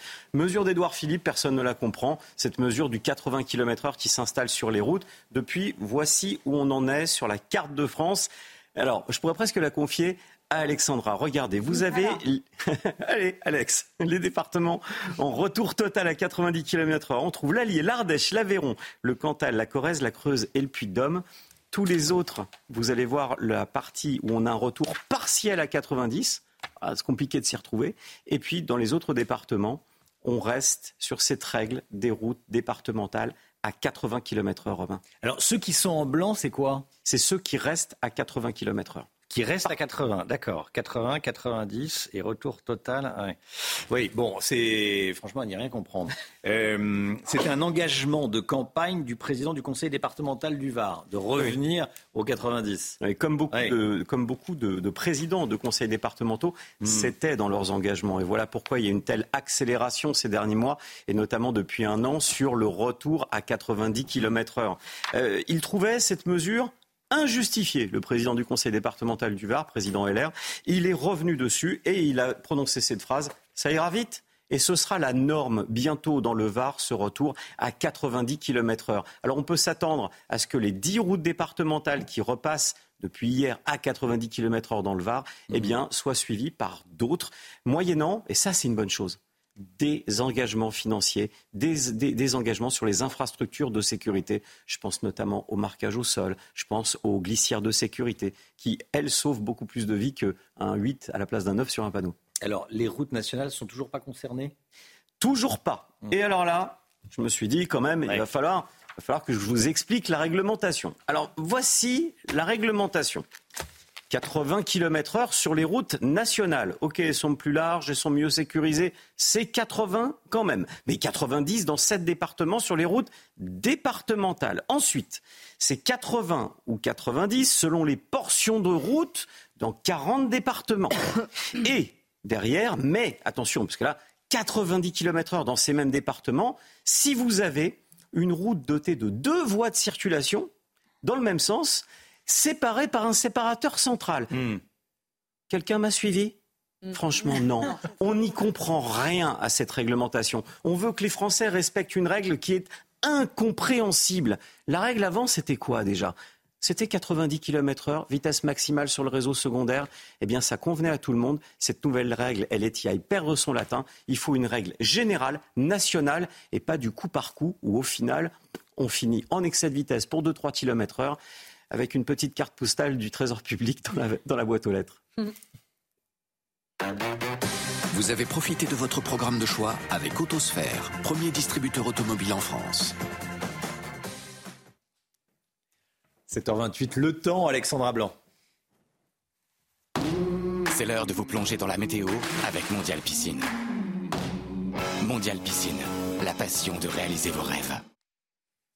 Quatre départements en vigilance orange, pluie inondation, hein, Alexandra, ce matin. Hein. Oui, en effet, situation à surveiller. Ça va commencer à partir de 14h et ça concerne quatre départements, notamment la Drôme, l'Ardèche, l'Allier ou encore l'Ain, où l'on attend des pluies localement euh, soutenues. C'est vrai qu'on a eu déjà beaucoup d'eau lundi. On va de nouveau avoir de fortes pluies. Le risque d'inondation est accru puisque ces pluies arrivent sur des sols déjà saturés en eau. Donc, situation à surveiller à partir de 14h sur ces quatre départements. On retrouve donc cette nouvelle perturbation aujourd'hui, principalement entre le sud-ouest et euh, le nord du pays. Beaucoup de pluie ce matin sur le bassin parisien, la région lilloise ou encore le Pays basque. Et puis dans l'après-midi, la perturbation progresse en direction des régions centrales avec localement des orages. Situation donc vraiment particulièrement à surveiller entre les régions centrales et euh, le nord-est. Hein. Le Lyonnais est également euh, concerné par cette dégradation. On retrouvera de la pluie sur le Pays basque ou encore du côté de la Côte d'Azur avec donc en prime beaucoup de vent, des vents tempétueux attendus de l'ordre de 80 à 90 km par heure.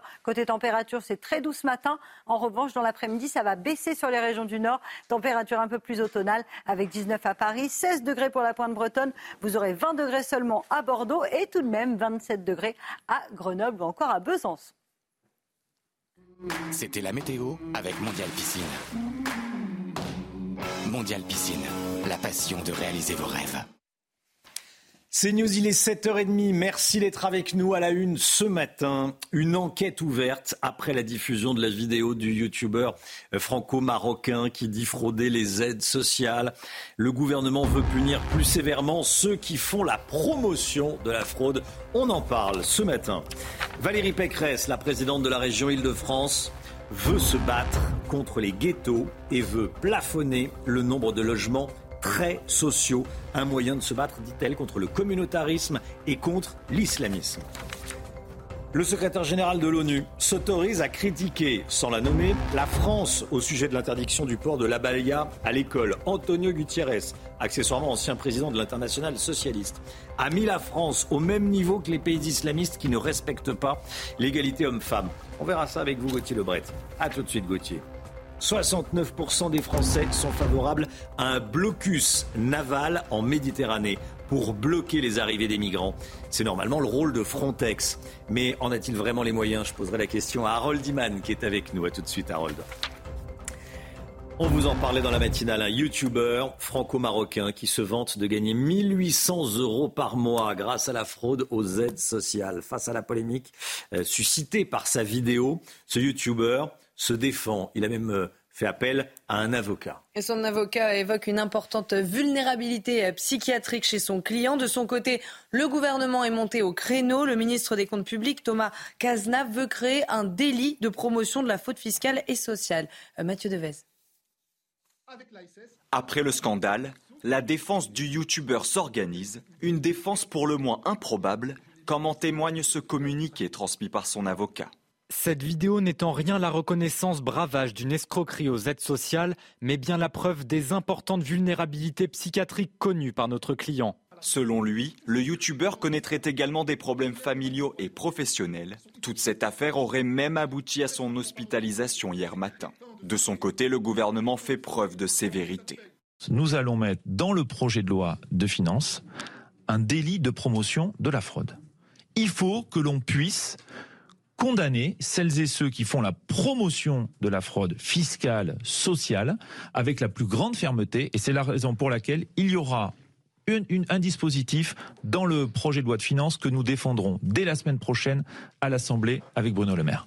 En attendant, une enquête administrative a été ouverte à l'encontre du youtubeur. Si une fraude est avérée, des poursuites seront engagées et les aides indûment perçues seront recouvrées. Voilà, c'est une vidéo euh, très très choquante, euh, évidemment, parce que euh, c'est un youtubeur qui dit qu'il abuse du, système. Donc c'est évidemment choquant, surtout quand on, est, quand on fait partie des, crétins, comme il dit, qui, qui cotisent pour payer ses, cotisations. on sera avec Charles Prats, ancien magistrat, spécialiste de ces questions. je voulais qu'on suive ce dossier. Il sera avec nous à, à 8h30. Gauthier, vous vouliez ajouter quelque chose? Non, pas particulièrement. Je croyais. bah, c'est pas grave. vous êtes relevé, vous étiez un peu avec vous êtes relevé, mais... tiens, il va il va dire quelque chose. Non, je ne vais rien dire plus. Que c'est honteux. Que c'est honteux. Allez, euh, Valérie Pécresse veut limiter la production de logements sociaux pour dit-elle, éviter le communautarisme et l'islamisme. Un dispositif dit anti-ghetto, voulu par la présidente de la région Île-de-France, va bientôt voir le jour, Chana. Oui, adopté à la mi-juillet dans le plan d'aménagement euh, régional. Il doit entrer en application euh, l'année prochaine. L'objectif est de limiter le nombre de HLM pour remettre euh, de la mixité sociale dans les quartiers populaires. Yael Benamou. La région Île-de-France a diminué de moitié la production de logements sociaux dans les quartiers les plus pauvres. Valérie Pécresse souhaite favoriser la mixité sociale. Nous ne voulons plus de quartiers désertés par les classes moyennes. Éviter l'enfermement, éviter la ghettoisation, éviter le communautarisme et éviter l'islamisme. Ce plafond anti-ghetto a été adopté mi-juillet dans le plan d'aménagement régional et doit entrer en application en 2024. Une mesure qualifiée de clause honteuse par ce représentant de l'opposition communiste. Son groupe a dénoncé un grave dérapage. En voulant à tout prix empêcher certains maires de construire, vous niez la gravité de la situation du logement en Ile-de-France. Vous prenez la responsabilité de voir baisser la production de logements sociaux de 21% selon les chiffres de l'État. Les élus de gauche ne veulent pas en rester là. Ils ont envoyé une lettre au ministre délégué chargé du logement pour faire annuler le plafond anti-ghetto. Je voulais qu'on revienne ce matin sur notre sondage CSA pour CNews sur les migrants. Sondage qu'on vous a dévoilé hier. 69% des Français souhaitent un blocus naval en Méditerranée pour stopper les arrivées de migrants. Harold Diman avec nous. Harold, on va chercher à comprendre ce qu'il est possible de faire et euh, ce qui se fait actuellement. L'Italie appelle Frontex à l'aide. Frontex, c'est l'organisme européen de protection des, frontières. Bon, euh, est-ce que Frontex a les moyens vraiment de nous protéger ou pas? Certainement pas dans l'état actuel des choses. Donc, euh, quand Giorgia Meloni a dit à l'aide, à l'aide, Ursula von der Leyen est venue. Elle a présenté un plan en dix points, dont quatre portés sur Frontex. Donc, euh, c'est très bien. Alors, Frontex va arriver à Lampedusa quelques dizaines de plus de personnes. Euh, il y aura encore une quarantaine d'agents de Frontex à Reggio di Calabria et un autre port. Mais il faut savoir que ce sont surtout des drones, des moyens de surveillance satellitaire et un travail sur les papiers d'identité qui sera fait avec l'aide euh, d'Europol. Et euh, le but de tout ça, c'est de détruire les passeurs. Et euh, ce qu'il faut bien comprendre, c'est qu'il va falloir qu'on fasse appel à la Tunisie et à la Libye. Est-ce que tout ça peut fonctionner si la Tunisie et la Libye ne jouent pas le jeu? Ça ne peut pas fonctionner car la Tunisie est un pays euh, financièrement en faillite totale et la Libye est en euh, guerre civile suspendue plus euh, dégâts gigantesques d'inondations. Personne ne va rien faire du côté libyen aussi peu.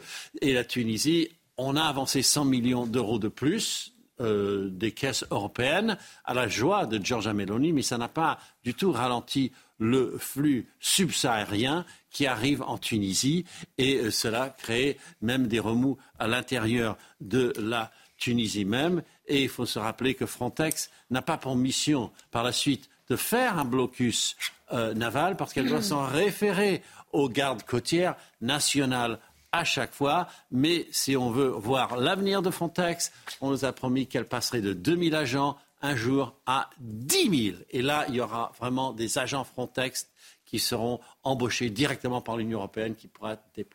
Merci beaucoup Harold. Smoking pour les hommes et robe longue pour les femmes. C'était dîner royal hier soir à Versailles avec le, président de la République euh, et, sa femme, évidemment.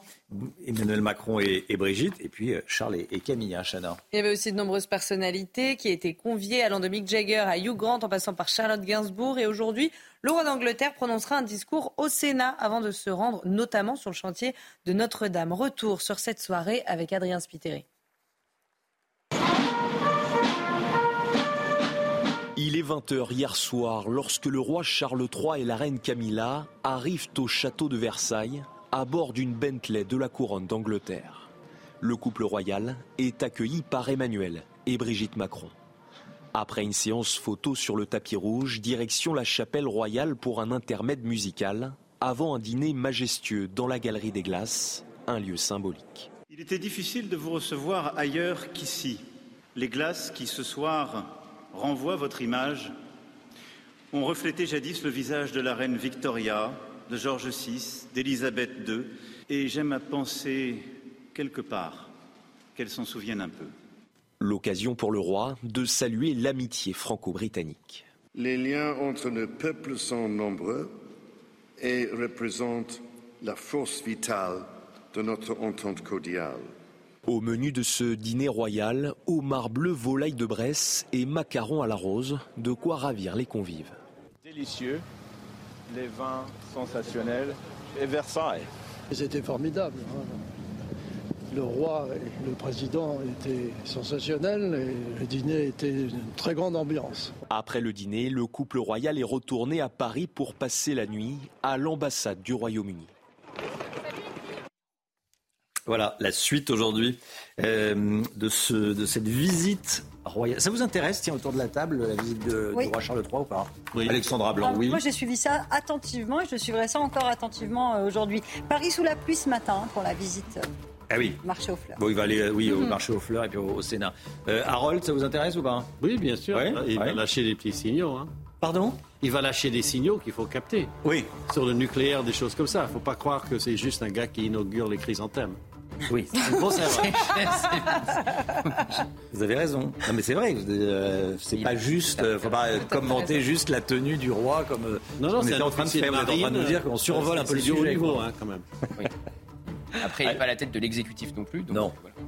Il ne peut pas parler de politique. Il peut effectivement passer des, signaux. Il faut décrypter. Vous êtes là pour les décrypter, Harold. Allez, 8h20. Restez bien avec nous. dans un instant, dans un instant, la suite, évidemment. On va parler euh, économie avec vous, euh, Lomic Guillot. L'État s'est-il vraiment constitué un pactole grâce au carburant? On en parle avec Lomic. À tout de suite.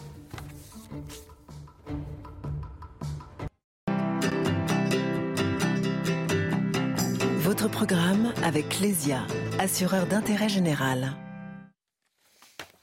L'économie. L'économie. On va parler. Euh, de l'État. Est-ce que l'État s'est constitué un pactole grâce au, carburant?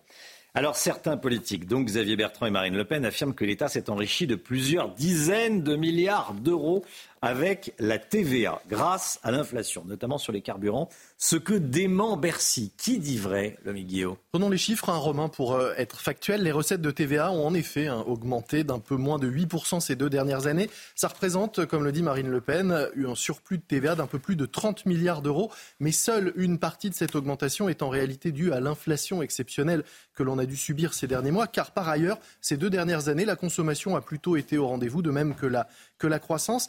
Au final, le surplus de TVA lié à l'inflation a plutôt été de 8 milliards d'euros environ en 2022. Et selon Bercy, sur ces 8 milliards, 2 milliards seulement, pourrait-on dire, même si c'est déjà énorme, seraient dus à l'augmentation du prix des carburants et donc à, l'augmentation de la TVA sur ces carburants. Donc l'État s'est bien enrichi. Hein Alors oui et non, parce que d'abord il faut rappeler que la moitié de la TVA ne revient pas uniquement à l'État. Hein. toute la TVA, pardon, ne revient pas uniquement à l'État, mais seulement la moitié. Le reste va notamment aux collectivités locales. Et puis surtout, ce sont les mots pactole et enrichissement que conteste Bercy. En effet, ce surplus de TVA sert surtout à combler les déficits qui ont été creusés justement par le précédent bouclier énergétique, l'aide aux carburants ou encore les différents euh, chèques, euh, notamment énergie les chèques versés aux Français dans le cadre de la lutte contre l'inflation et pour le pouvoir d'achat. Les différentes aides sur le carburant ont ainsi, rappelle Bercy, coûté 8 milliards d'euros. Et même si on retire la hausse donc, de recettes dues à la TVA, soit 2 milliards, il reste un surcoût de 6 milliards payés par l'État. Donc oui, on a gagné, l'État a gagné plus d'argent avec la TVA, mais non, il n'y a pas de cagnotte. Bon, faut pas compter sur ce surplus de TVA pour espérer financer, financer une ristourne sur le carburant. C'est ce que demandent certains. Mais effectivement, avec 3 000 milliards d'euros de, mmh. dette, on peut toujours choisir de continuer à creuser ou au contraire se dire que les recettes supplémentaires peuvent nous aider à réduire les déficits. Il y a tout de même une petite marge de manœuvre pour le gouvernement parce que les différents dispositifs d'aide ont désormais cessé et alors que les recettes de TVA, elles, elles continuent euh, bien de croître hein, puisque le prix euh, du carburant euh, augmente. Une partie de ces recettes supplémentaires en 2023 pourrait donc être rendue au ménage, mais on le comprend, c'est désormais un choix politique bien plus qu'économique.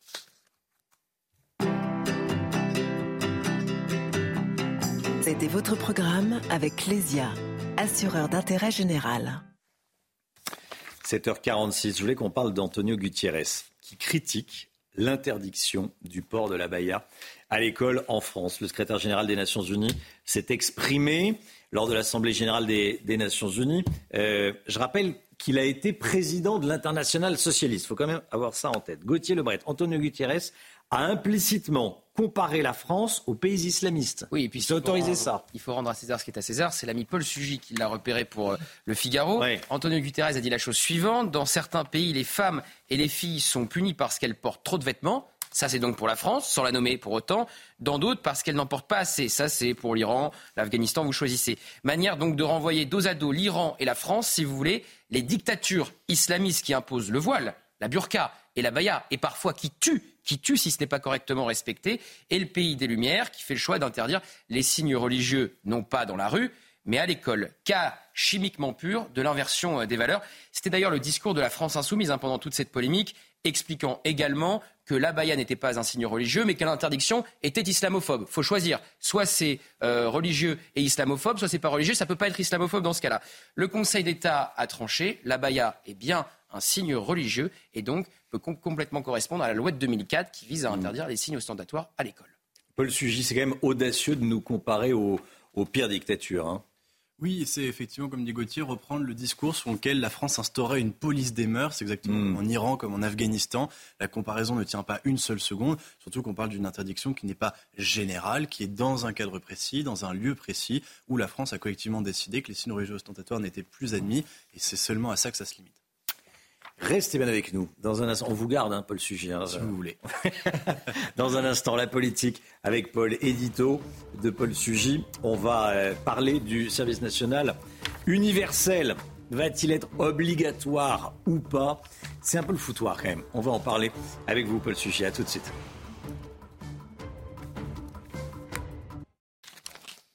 CNews, 7h52, le service national universel pourrait finalement être obligatoire. On en parle avec vous, Paul Sugy.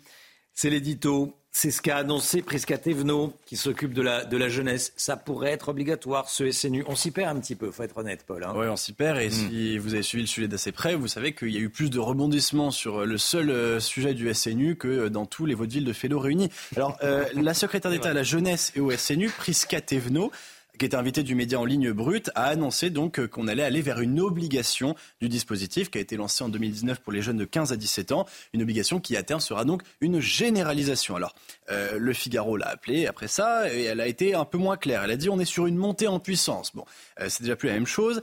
Euh, dans ses nuances, donc, elle a ajouté que l'enjeu, selon elle, est de faire en sorte que le service national universel devienne un passage républicain pour toute une génération. Donc, il y a bien cette idée d'aller vers l'obligation, vers la généralisation, mais Attention, il n'y a pour l'instant euh, ni date euh, ni conditions précises euh, d'entrée en vigueur de cette généralisation. Et puis, aucun projet de loi non plus n'est inscrit à l'agenda parlementaire. On se rend compte par ailleurs que cette prise de parole sur Brut n'avait pas été concertée ni avec Matignon ni avec l'Élysée en amont. la piste d'un référendum sur le service national universel avait été évoquée lors des rencontres de Saint-Denis entre le chef d'État et les autres présidents de partis.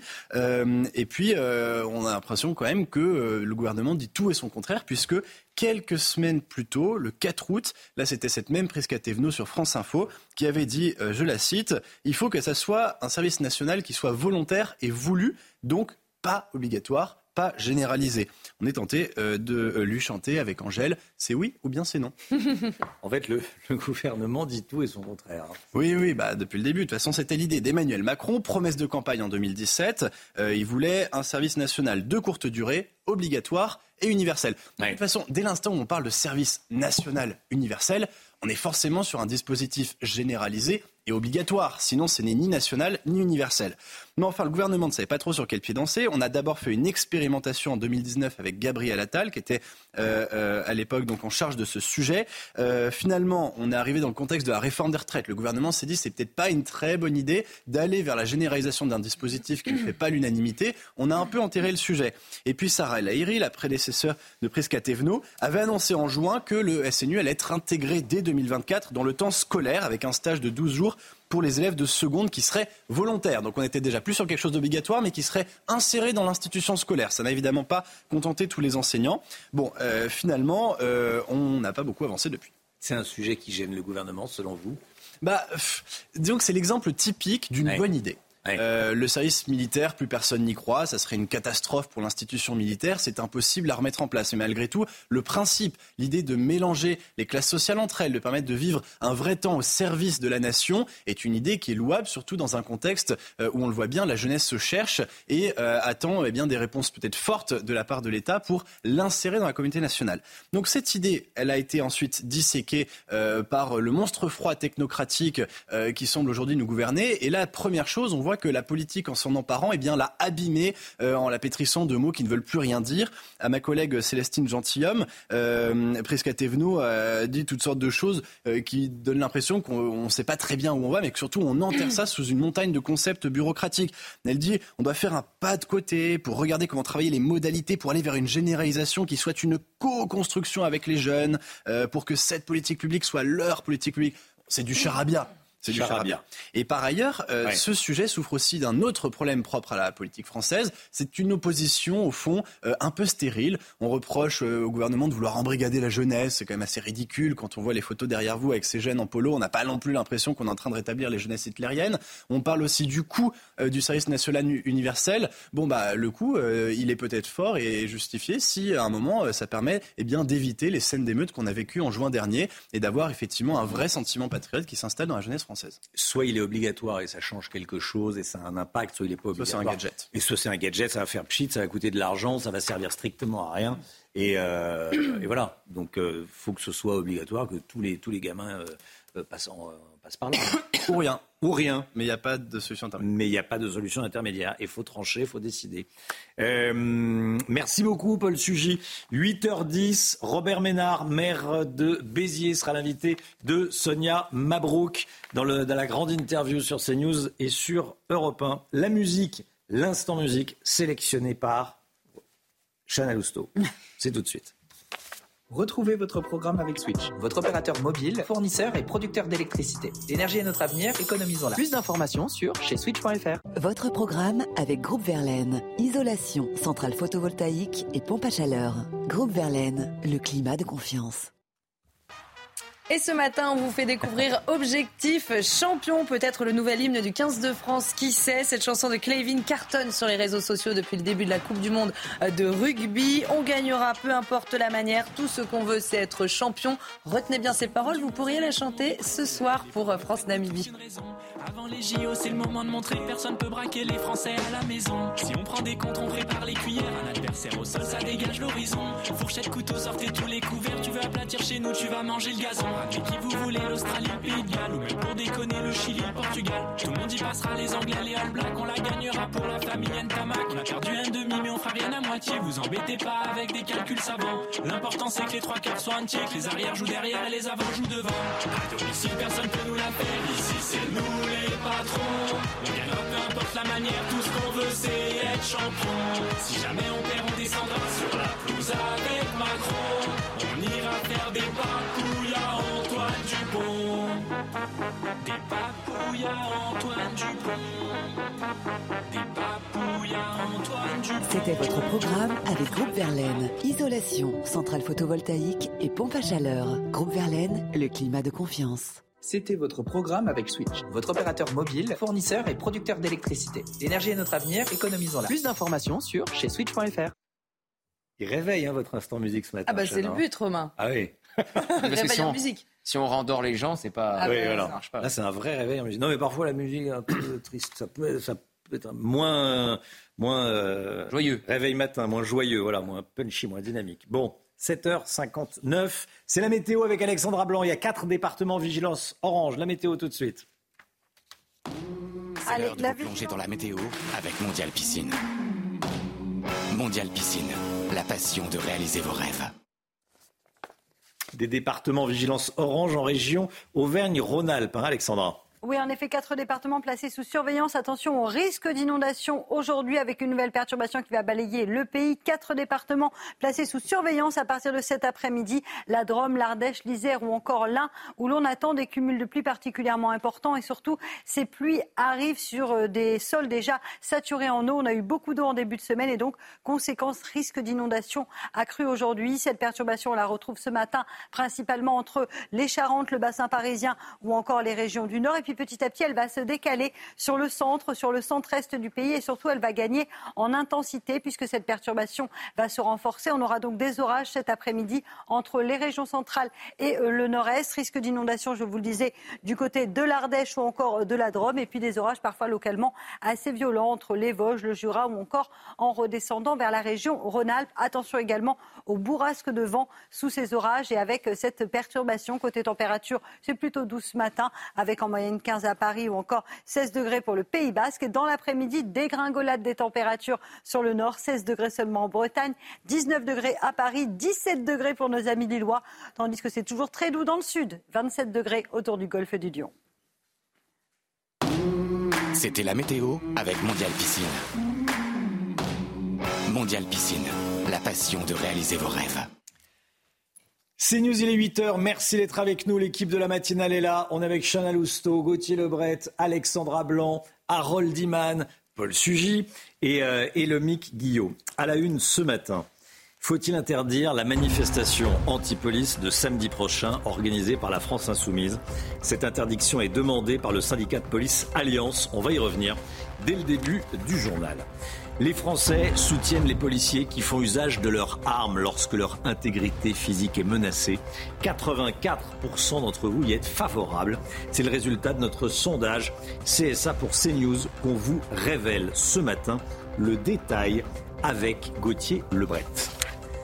Le grand dîner en honneur de Charles III hier soir au château de Versailles. Emmanuel Macron et le roi d'Angleterre ont appelé un resserrement des liens entre Paris et Londres. De nombreuses personnalités des deux pays étaient invitées pour ce repas d'exception.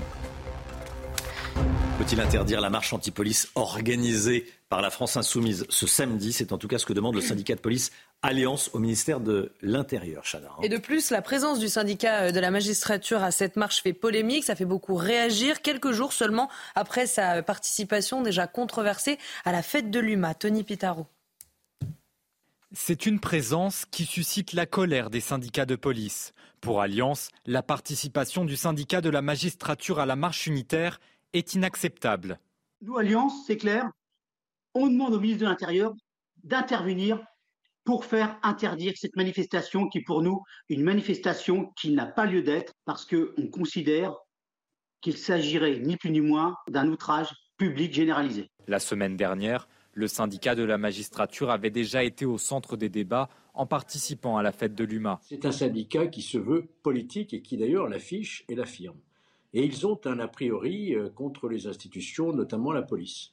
Depuis euh, 40 ans maintenant, ils considèrent qu'il faut avoir un préjugé en faveur du voleur plutôt que la police. Ce qui est inquiétant, c'est de voir ce syndicat de magistrats participer à cette manifestation dite unitaire le 23 septembre, en réalité qui ne rassemble que des gens de l'ultra-gauche, que ce soit partis, euh, politiques, associations, euh, syndicats. On peut quand même se poser la question de savoir si c'est la place des juges euh, d'être dans des manifestations de ce type qui jettent un discrédit sur les forces de police. Ce samedi, plus d'une centaine de marches se tiendront dans toute la France.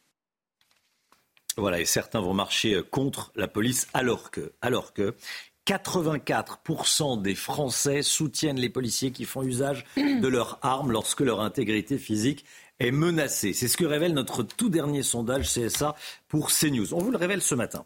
Gauthier Lebret, les Français réaffirment leur soutien très, très puissant à la police. Oui, et comme vous le disiez, au moment où la France insoumise s'apprête à défiler contre les violences policières euh, samedi, terme qui fait polémique, qui sous-entend que les violences chez les forces de l'ordre seraient euh, systémiques, la semaine, euh, une semaine très chargée pour les policiers, puisqu'il y a la visite de Charles III, il y a la visite ce week-end du pape à Marseille, et il y a la Coupe du Monde de rugby. Donc c'est pour ça, au-delà de l'idéologie qu'il y a dans cette manifestation, que certains syndicats de policiers eh réclament son interdiction, tout simplement parce qu'ils sont débordés. Donc vous l'avez dit, 84% des Français soutiennent les policiers qui font usage de leurs armes lorsque leur intégrité physique est menacée. On mm. pense évidemment à ce policier de Stein qui a été roué de coups ce week-end, mais qui n'a pas utilisé euh, son arme. Alors, euh, un chiffre qui monte à 94% hein, chez les électeurs de, de droite interrogés et qui baisse à 73% à gauche, mais qui reste largement majoritaire. Et le plus intéressant dans ce sondage, c'est justement le chiffre chez la France insoumise, chez ses euh, sympathisants. Et là, ils sont 65%, 65% à être pour. Donc, si vous voulez, il y a un décalage entre les cadres LFI et euh, leurs électeurs. Et je vous rappelle que juste avant l'été, il y avait une manifestation anti-police, une nouvelle fois, à laquelle avait participé euh, la France Insoumise, certains députés LFI et écolo, avec le collectif pour Adama euh, Traoré. On avait entendu dans cette manifestation Tout le monde déteste la police, ce slogan, et les députés LFI et écolo ne l'avaient pas quitté à ce moment-là. Ça avait déclenché à l'époque une polémique. Merci Gauthier. Dîner royal au château de Versailles hier soir. Charles III et Emmanuel Macron réunis autour d'un dîner exceptionnel. Oui, alors il y avait du beau monde hein, sur le tapis rouge. Mick Jagger, Hugh Grant ou encore euh, Charlotte Gainsbourg. Smoking pour les hommes, long robe pour les femmes. Emmanuel Macron et Charles III ont tous les deux euh, pris la parole sur l'amitié franco-britannique en français. Que vous ayez choisi de rendre visite à la France en ces tout premiers mois de votre règne est un signe d'amitié et de confiance que nous mesurons à sa juste valeur et qui nous touche profondément, à la fois comme hommage à notre passé et comme gage d'avenir. Monsieur le Président, votre invitation à visiter la France et votre hospitalité exceptionnellement généreuse sont des symboles de la relation durable entre nos deux pays. Les liens entre nos peuples sont nombreux et représente la force vitale de notre entente cordiale. Voilà, il y a euh, Laurence Ferrari euh, qui était euh, hier soir à, ce dîner et qui va témoigner, qui va raconter un peu les coulisses de ce, de ce dîner chez Pascal Pro dans l'heure des pros à partir de 9h. 8h06 dans un instant la grande interview avec Sonia Mabrouk qui reçoit ce matin Robert Ménard.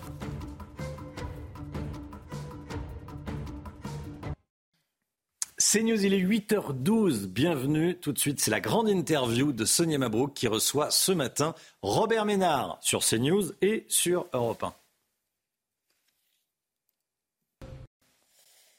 Place à la grande interview sur euh, CNews et Europe 1. Bonjour à vous, Robert Ménard. Bonjour. Et bienvenue, maire de Béziers. Beaucoup de sujets dans l'actualité. Et tout d'abord, une cérémonie à, l'Arc de Triomphe, un dîner sous les dorures du château de Versailles pour le roi Charles III. De belles euh, images, les petits plats dans les grands. Est-ce que vous faites partie de ceux qui disent non, c'est trop, trop de faste en ce moment, dans cette période inflationniste, ou alors euh, c'est tout à fait normal pour une visite royale? C'est juste l'image de la France. Enfin, attendez on va le recevoir comment? Déjà, on lui a fait le coup il y a quelques mois de ne mm. pas venir parce qu'il y avait des manifs partout. C'est quand même à la limite de, la, de, la, correction. On le reçoit et puis on a besoin, on a besoin de la Grande-Bretagne. Et puis il n'est pas n'importe qui. Non, moi ça me choque pas. J'entendais quelqu'un qui disait, oui, qui se présentait comme gaulliste, qui disait, on il faut, il faut pas faire ça, les pauvres et tout. Bien sûr, ça règle pas le problème de la pauvreté. Mais enfin, parce que De Gaulle, il recevait pas avec faste tous les hommes politiques. Bien sûr qu'il a raison de le faire. Moi, ça me choque pas. Et puis, moi, on est fiers. Moi, je parlais avec plein de gens parce qu'on parle beaucoup plus de ça que, euh, je sais pas, de l'Azerbaïdjan, quand tu discutes avec les gens.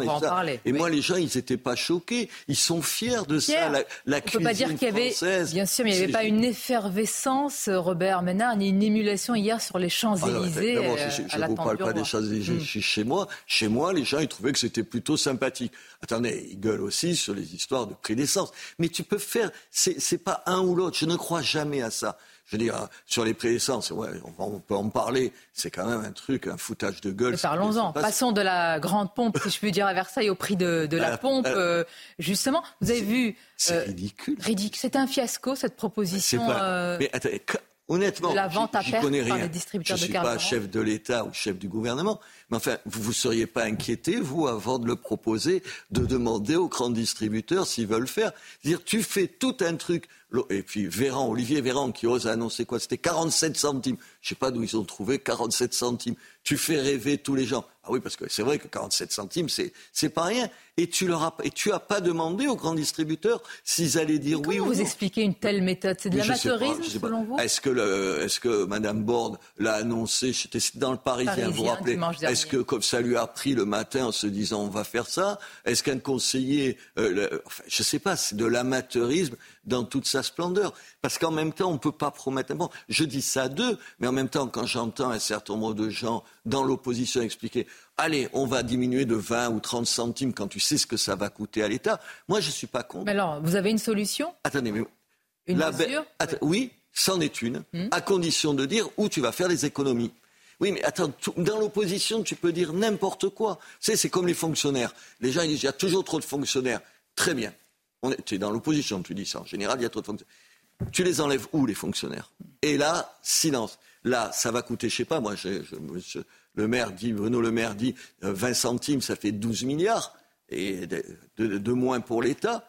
Et on les remplace par quoi Où on augmente Qu'est-ce qu'on fait Mais par rapport à ça, est-ce que vous estimez quand même, euh, Robert Ménard, qu'il y a une forme, c'est ce que dénonce par exemple Xavier Bertrand, il a dénoncé ici même une forme de, de cagnotte, de jackpot de l'État. Plus l'inflation progresse et Mais il y a les l'État- rentrées mais de pardon, TVA qui mais sont l'État, importantes. c'est nous. Ah, je, oui. je comprends pas ça. Et ça ne va L'État- pas dans notre poche. hein. Ah ben, enfin, ça va, ça va dans la poche indirectement parce qu'on y fait, on fait des routes, on fait des choses. Moi, je supporte pas cette espèce de dialectique folle qui consiste. Vous vous rappelez, on l'a entendu, mais même des gens, du, des gens du gouvernement, l'État paiera.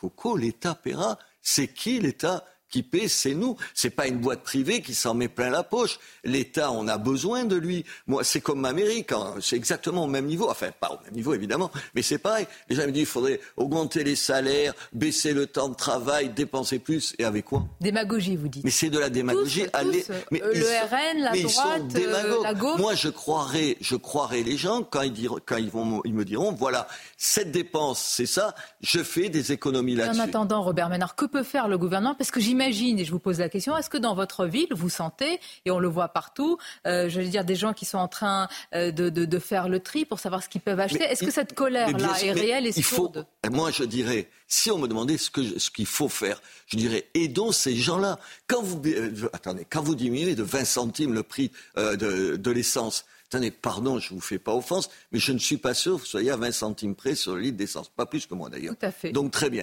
Donc on le fait pour les Pour gens les, plus pauvres. Donc il faut cibler. Mais bien sûr, Les familles les plus attendez, nous, dans les, dans les communes, on a des centres communaux d'action sociale. On ne donne pas de l'argent à tout le monde. On aide pour l'eau, on aide pour l'électricité, on aide pour la nourriture, on aide pour, pour les logements. On aide des gens qui en ont le plus besoin qui en ont le plus besoin. Tous les Français sont pas les mêmes. Ce n'est pas vrai. Mais c'est tellement plus facile. Tu brilles tellement plus. Dis, Allez, pourquoi, moi je leur dis, pourquoi pas diminuer de la moitié l'essence et comment tu le payes ironie. Comment tu payes ouais, ce non, matin. bien sûr. Robert Ménard, plus largement, il y a aussi l'enjeu sécuritaire, puisque nous parlions de la visite de, de Charles III. Euh, au sujet des policiers, euh, justement, une manifestation se prépare ce samedi euh, contre, je cite et je mets des guillemets, les violences policières. Elle appelle notamment, en tout cas avec la participation de la France insoumise, un syndicat, le syndicat de la magistrature, ce qui offusque certains policiers et le syndicat de, un syndicat de policiers qui qu'il faut interdire cette manifestation. Qu'en pensez-vous? Une parenthèse, sur le syndicat de la magistrature, ils étaient à la fête de l'humain. Mais qu'est-ce qu'ils y foutent? Enfin, attendez, moi j'étais sur le mur des cons, vous vous rappelez, épinglé sur le mur des cons, qui étaient dans leur local syndical. Mais je vais vous dire quelque chose, je trouve ça inan... Je suis même contre le fait qu'ils puissent se syndiquer. Moi, j'attends de magistrats que je sois jugé, si j'ai fait des conneries, on me punit, mais qu'il n'y ait pas d'a priori. Vous êtes sûr d'un syndicat, qu'est-ce qu'ils font 20% de- des voix, quand ils vont à la fête de l'humanité ou quand ils vont à la manifestation dont vous parlez, vous êtes sûr d'être jugé équitablement quand vous avez, par exemple, les positions politiques qui sont les miennes Je n'en suis C'est pas sûr. important ce que vous dites, c'est de dire ceux qui nous regardent, nous écoutent ce matin sur CNews et Europe 1, justiciables comme euh, tout le monde, ils peuvent se retrouver face à un juge qui fait partie du syndicat de la magistrature et, Et ils dont ils n'auront sont pas sûrs de pas l'impartialité. Et donc qu'est-ce que- qu'est-ce qu'on peut faire en ce cas-là? On ne peut pas Eh, révoquer un juge? Non, on interdit, le, on interdit les syndicats. Il y a des endroits où vous pouvez pas vous Interdire le syndicat de la magistrature. pour- pas eux, Oui. tous les syndicats. Est-ce que les magistrats doivent être syndiqués? C'est une vraie question. Les militaires derrière sont pas syndiqués Est-ce que la justice, elle, devrait, elle doit être un enjeu? Je n'en sais. En tout cas, je pose cette question. Maintenant, je reviens. Attendez. Comment tu fais ça? Attendez, des violences policières, il y en a, il y a des bavures et tout. Mais moi, chaque fois, je vous le dis, peut-être parce que je suis en contact avec eux tous les jours, la police nationale, la police municipale, je suis admiratif de leur calme. Je me demande toujours pourquoi il n'y a pas plus de bavures. Vous faites donc partie de cette très grande majorité de Français. On va découvrir ce sondage, euh, Robert Ménard, plus de 84 80% des Français, 84% exactement, des Français sont pour l'usage d'armes à feu. Je précise, quand le policier est en danger, quand son intégrité physique est, en jeu. Bien sûr, moi je me suis fait traiter de tous les noms d'oiseaux quand j'ai armé ma police municipale il y a dix ans. Aujourd'hui, trouvez-moi en dehors de Paris, mais Madame Hidalgo, c'est une exception française, il faut la garder comme ça et la protéger en tant que telle, comme exception, je ironise évidemment sur son compte, toutes, les, toutes, les, autres mairies arment la police municipale. Vous, vous allez d'aller dans un certain nombre de quartiers où les types sont armés, on le voit. Une Kalachnikov aujourd'hui, un fusil mitrailleur, ça coûte 300 euros, madame. 300 euros avec la guerre en Ukraine. Et vous allez, vous, de, comme ça, habillé en rose, en face d'eux, en disant je suis pas armé, mais ça n'existe pas. C'est oh, pas des bisounours. C'est ça que l'image renvoie à la police aujourd'hui euh, de bisounours face à l'armement des, dealers et ah, mais il, faut être armé au maximum. Moi, j'arme au maximum ma police municipale parce que je les, parce que un, je les aime. Eux, ils protègent tout, le monde. Et trois, il faut, attendez, vous voulez qu'ils se fassent tuer, vous, face à des gens Je n'ai pas envie, moi, entre ces voyous et la police. Vous avez compris que mon cœur balance pas une seconde. Et la manifestation de samedi, c'est une honte. Donc l'interdire. C'est je ne sais pas s'il faut l'interdire. Hier, à votre place, le préfet de police de Paris, Laurent Nunez, euh, il a dit l'interdiction, non? Grande présence policière. je suis contre les, interdictions dans tout un tas de domaines, peut-être parce que toute ma vie, elle a été contre ça. Je ne crois pas que ce soit la réponse. Mais il faut, il faut dire ce qu'ils sont.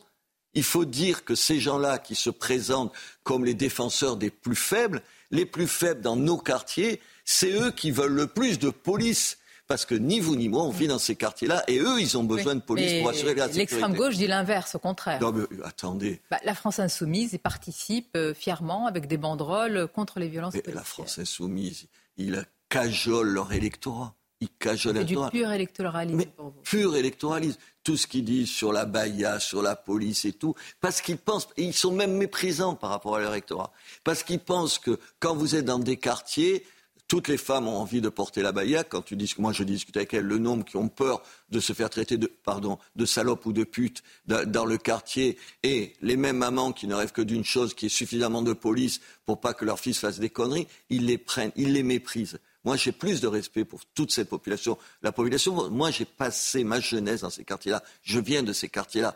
Attendez, les gens, ils sont comme vous et comme moi. Ils ont envie, les femmes, de s'habiller comme elles ont envie. Et, ils ont envie d'avoir de la police parce que la sécurité, c'est indispensable. La police qui sera aussi très, très sollicitée en, fin de semaine. Samedi, Robert Ménard, évidemment, avec euh, la visite du pape au Vélodrome. Il y a eu une polémique sur la présence d'Emmanuel Macron et sur... Euh, euh, la messe, est-ce que, si je puis dire, la messe est, dite maintenant, voilà, il va y participer, est-ce que c'est clos ou est-ce que, est que vous dites quand même, comment on a pu euh, reprocher au président de la République euh, C'est pareil que sur, ça. Des fois, je suis abasourdi de ce genre de polémique. Mais décidément, ce matin, vous êtes étonné de tout. Vous l'êtes pas, vous Enfin, non, vous me posez des questions, ce n'est pas moi qui vous les pose. Mais enfin, attendez, il est, pardon, le pape, il est aussi chef d'un État. Petit, mais chef d'un État.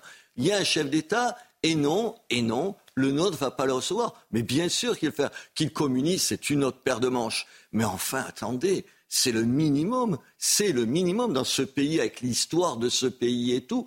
On va, il ne va pas accueillir le pape à Marseille. Mais je suis sûr que même les, les, les, les gens qui votent à la France insoumise à Marseille, ils iront applaudir le pape. Pas, mais ouais, non, mais attendez, personne de. Mais c'est intéressant, vous avez parlé de la Baïa et euh, à la France insoumise, mais regardez le, le deux poids, deux mesures. Sur la Baïa, polémique nationale et interdiction, mais quand il s'agit de participer à une messe, alors là, point de coup de canif dans la laïcité. Attendez, on est à un an de ce qui s'est passé, vous savez, pour, notre, notre amie, j'ai fait une statue pour elle, euh, en Iran, et on va m'expliquer ici que la baya...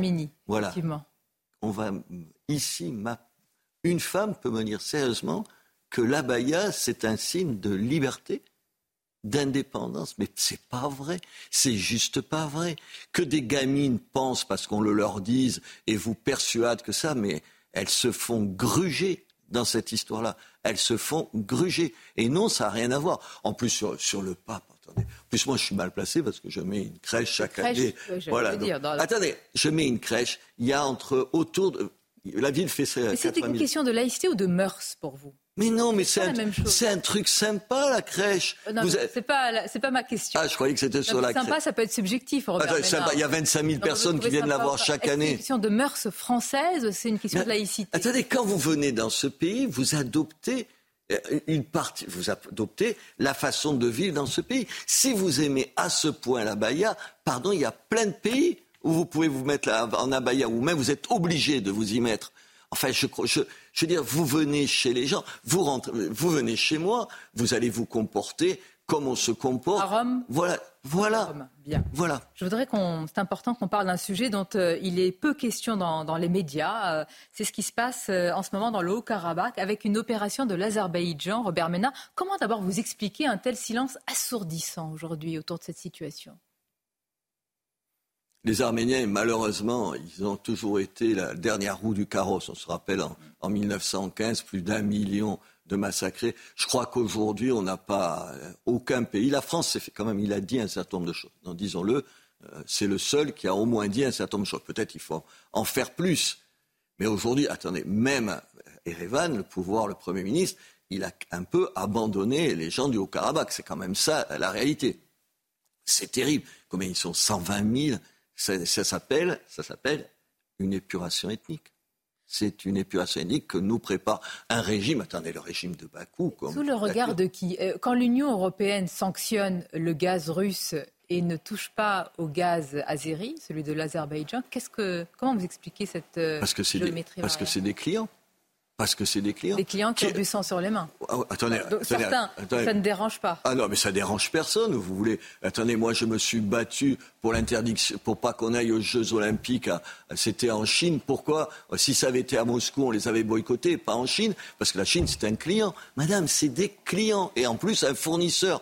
Enfin, c'est un régime. Moi, je connais les deux. Je suis allé dans les deux. euh, et, et juste les uns après les autres. Enfin, attendez. Bakou, vous avez envie du régime de Bakou, mais personne ne lui dira rien, personne ne dira. Et je dis quand même, la France, euh, je lisais un, un édito, je ne sais plus de qui, hier dans Le Figaro, qui reprochait à Macron de ne pas en faire assez, sûrement. Mais il en a quand même fait plus que les autres. de juste. Oui, mais D'être attendez, mesuré, Vous objectif. n'êtes pas obligé d'être d'accord. Même si vous combattez Macron, vous n'êtes pas obligé de dire que tout ce qu'il fait, c'est des, trucs pas bien. Là, en l'occurrence, il a été mieux que les autres. Et c'est important de le dire et de souligner la situation et d'en parler Et, dans et oui, on peut attendez. Euh, Moi, je me suis battu depuis des années pour les chrétiens d'Orient. Pour les chrétiens d'Orient, parce que c'est une minorité qui risque d'être encore plus minoritaire ou être éradiquée dans un certain nombre de pays. Et, et le, ré- et le ré- attendez, le régime de, de, de Bakou, soutenu d'ailleurs par, par le régime turc, ça fait quand même de, beaux- de beaux apprentis dictateurs, là, ou Merci. dictateurs tout court. Merci Robert Ménard. Merci à vous. C'était votre grande interview sur CNews Europe 1. Je vous dis à, à bientôt et bonne journée. Merci à vous. C'est News, bientôt 8h30. Merci à vous, Sonia Mabrouk, et à votre invité ce matin, Robert Ménard. Demain, ce sera Alain Bauer, l'invité de la grande interview sur CNews et sur Europe 1. L'équipe est là, l'équipe de la matinale est là, Chana Lousteau est là, le docteur Millot est là, Gauthier Lebret est là. Hein, jusqu'à jusqu'à preuve du contraire. Charles Prats est avec nous, invité euh, de la matinale. Bonjour, Bonjour. Charles, merci d'être là. On va parler euh, d'un sujet qui nous euh, a choqué et qui vous a choqué, je le sais. On va, on va y, revenir. C'est la vidéo de ce YouTuber franco-marocain, vous savez, qui dit euh, qu'il euh, fraude les, les aides sociales qu'il gagne 1800 euros par mois d'aide sociale. Euh, il y a une enquête qui est ouverte, on, on va en parler. C'est d'ailleurs la une. Une enquête ouverte après la diffusion de la vidéo du YouTuber franco-marocain qui dit frauder les aides sociales. Le gouvernement veut punir plus sévèrement ceux qui font la promotion de la fraude. Dans un instant, on sera donc avec vous, Charles Prats, ancien magistrat, auteur du livre Le cartel des fraudes 2. Valérie Pécresse, la présidente de la région Île-de-France, veut se battre contre les ghettos et plafonner le nombre de logements très sociaux dans les villes. Un moyen de se battre, dit-elle, contre le communautarisme et l'islamisme. Valérie Pécresse, on va en parler.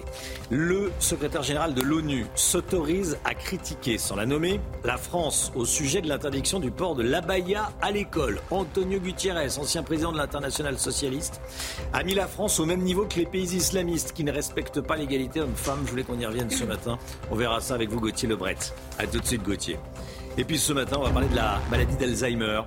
900 000 personnes en sont atteintes en France. C'est aujourd'hui la journée mondiale de lutte contre la maladie d'Alzheimer. On va en parler bien sûr avec le docteur Brigitte Millot. Un youtubeur franco-marocain qui se vante de gagner 1800 euros par mois grâce à la fraude aux aides sociales. Vous avez probablement vu la, vidéo, on en a parlé euh, dans la matinale de, CNews dès mardi matin. Une enquête a été ouverte puisque la, polémique a pris de l'ampleur. Et face à cette polémique, le YouTuber se défend et il a même pris un avocat, Chana. Et son avocat évoque une importante vulnérabilité psychiatrique chez son client. De son côté, le gouvernement est monté euh, au créneau. Le ministre des Comptes publics, Thomas euh, Cazenave, veut créer un délit de promotion de la fraude fiscale et sociale. Mathieu Devez. Après le scandale, la défense du youtubeur s'organise, une défense pour le moins improbable, comme en témoigne ce communiqué transmis par son avocat. Cette vidéo n'est en rien la reconnaissance bravage d'une escroquerie aux aides sociales, mais bien la preuve des importantes vulnérabilités psychiatriques connues par notre client. Selon lui, le youtubeur connaîtrait également des problèmes familiaux et professionnels. Toute cette affaire aurait même abouti à son hospitalisation hier matin. De son côté, le gouvernement fait preuve de sévérité. Nous allons mettre dans le projet de loi de finances un délit de promotion de la fraude il faut que l'on puisse condamner celles et ceux qui font la promotion de la fraude fiscale, sociale, avec la plus grande fermeté. Et c'est la raison pour laquelle il y aura un dispositif dans le projet de loi de finances que nous défendrons dès la semaine prochaine à l'Assemblée avec Bruno Le Maire. En attendant, une enquête administrative a été ouverte à l'encontre du youtubeur. Si une fraude est avérée, des poursuites seront engagées et les aides indûment perçues seront recouvrées. Charles Prats avec nous. Bonjour Charles. Bonjour Romain. Merci d'être là. Une enquête ouverte pour savoir donc si ce YouTuber fraude ou pas, s'il dit la vérité euh, ou pas. Déjà, comment est-ce qu'on mène une telle enquête? Oh bah, ça, va être assez simple. Euh, L'allocation adulte handicapé, puisque c'est de ça dont on parle, il faut être handicapé, mais il faut aussi respecter des conditions de ressources. C'est-à-dire qu'il ne faut pas gagner plus de 11 600 euros par an. Voilà. Hmm. Euh, et l'enquête administrative, moi j'aurais tendance à leur proposer aux enquêteurs d'élargir l'enquête au niveau fiscal. Parce que quand on regarde un peu, je me suis amusé à regarder un petit peu euh, Monsieur Mertel Burden, puisqu'il s'agit de lui. Euh, et en réalité, ce monsieur, son avocat nous dit qu'il a des problèmes psychiatriques, mais en tout cas, il n'est pas trop mauvais, euh, puisqu'il a créé sa société en France dans une zone franche urbaine à Trappes, société détenue à 99,75% par une LLC américaine dont le siège est au Nouveau-Mexique. C'est quoi une LLC C'est une société limited liability company, dont le siège est au Nouveau-Mexique et le, les bureaux à Dallas aux États-Unis. Donc ça fait une remontée des dividendes aux États-Unis après avoir créé une société en Angleterre. Donc euh, ce monsieur, a priori, euh, manipule très bien les concepts d'optimisation fiscale internationale. Donc pour quelqu'un qui a des Son problèmes avocat dit que cette vidéo est la preuve qu'il a des problèmes psychiatriques. Oui, mais bon, pour quelqu'un qui a des problèmes psychiatriques, manipuler aussi bien les mécanismes d'optimisation fiscale internationale avec la récupération, le retour de 200 000 euros pour créer, hmm. depuis les États-Unis pour créer sa société en France. Il va y avoir un vrai sujet de revenus de ce monsieur et de respect des conditions de ressources pour percevoir les allocations sociales. Donc effectivement, une enquête administrative s'impose mmh. et je pense qu'elle va être très très intéressante parce qu'on a peut-être, je ne dis pas qu'il fraude, mais peut-être qu'on aurait l'exemple de ce que j'appelle la complète jambon en matière de fraude, la fraude sociale aux prestations, la fraude fiscale, enfin voilà quoi. Mmh. Donc c'est un bel exemple. la complète. Ouais, c'est un bel exemple. Euh, Thomas Cazenave, le ministre, de, le ministre du Budget et des Comptes publics, euh, veut que soient punis ceux qui font la promotion de la fraude sociale. Ça peut changer quelque chose ou pas? Alors ça, va changer quelque chose effectivement. Ça peut être intéressant de faire ce délit d'apologie de la fraude fiscale, sociale, etc. Euh, notamment par rapport à tout ce qu'on voit circuler sur TikTok, sur Instagram, c'est tous ces, ces, publicités pour gagner de l'argent avec votre carte vitale, avec votre attestation AME, faire du trafic de médicaments, etc.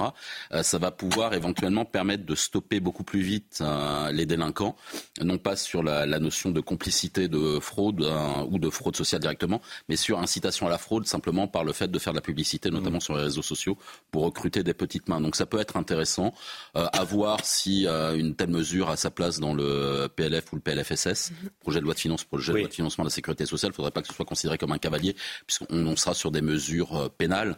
Euh, donc euh, ça, il faudra voir juridiquement comment on le calme. Mais bon, à mon avis, ça peut passer c'est catastrophique auprès de l'opinion publique quand euh, des, euh, des youtubeurs, en l'occurrence, disent je gagne euh, là 1800 euros d'aide par mois sans rien faire, regardez, c'est formidable. C'est catastrophique parce qu'il y a des gens qui se réveillent le matin, accessoirement pour aller travailler, parfois pour gagner moins de 1800 euros net par mois, et, ils sont scandalisés quand ils entendent ça. Mais c'est très bien qu'ils le voient parce que c'est la réalité. Le roi est nu. Les gens, ils voient ce qui se passe dans le pays parce que là, on a un youtubeur qui explique, mais il y en a combien de milliers ou de dizaines de milliers contre lui, comme lui, pardon. Hmm.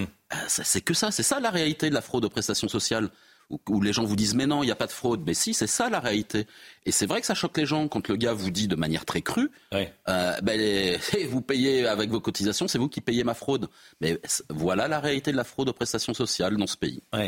Est-ce qu'avec euh, l'intelligence artificielle, on va pouvoir monter en puissance sur les, sur les, sur les contrôles le, systématiser les contrôles, euh, automatiser les contrôles? On a du mal parce que euh, ça avance quand même l'informatique. On ne peut pas croiser les fichiers.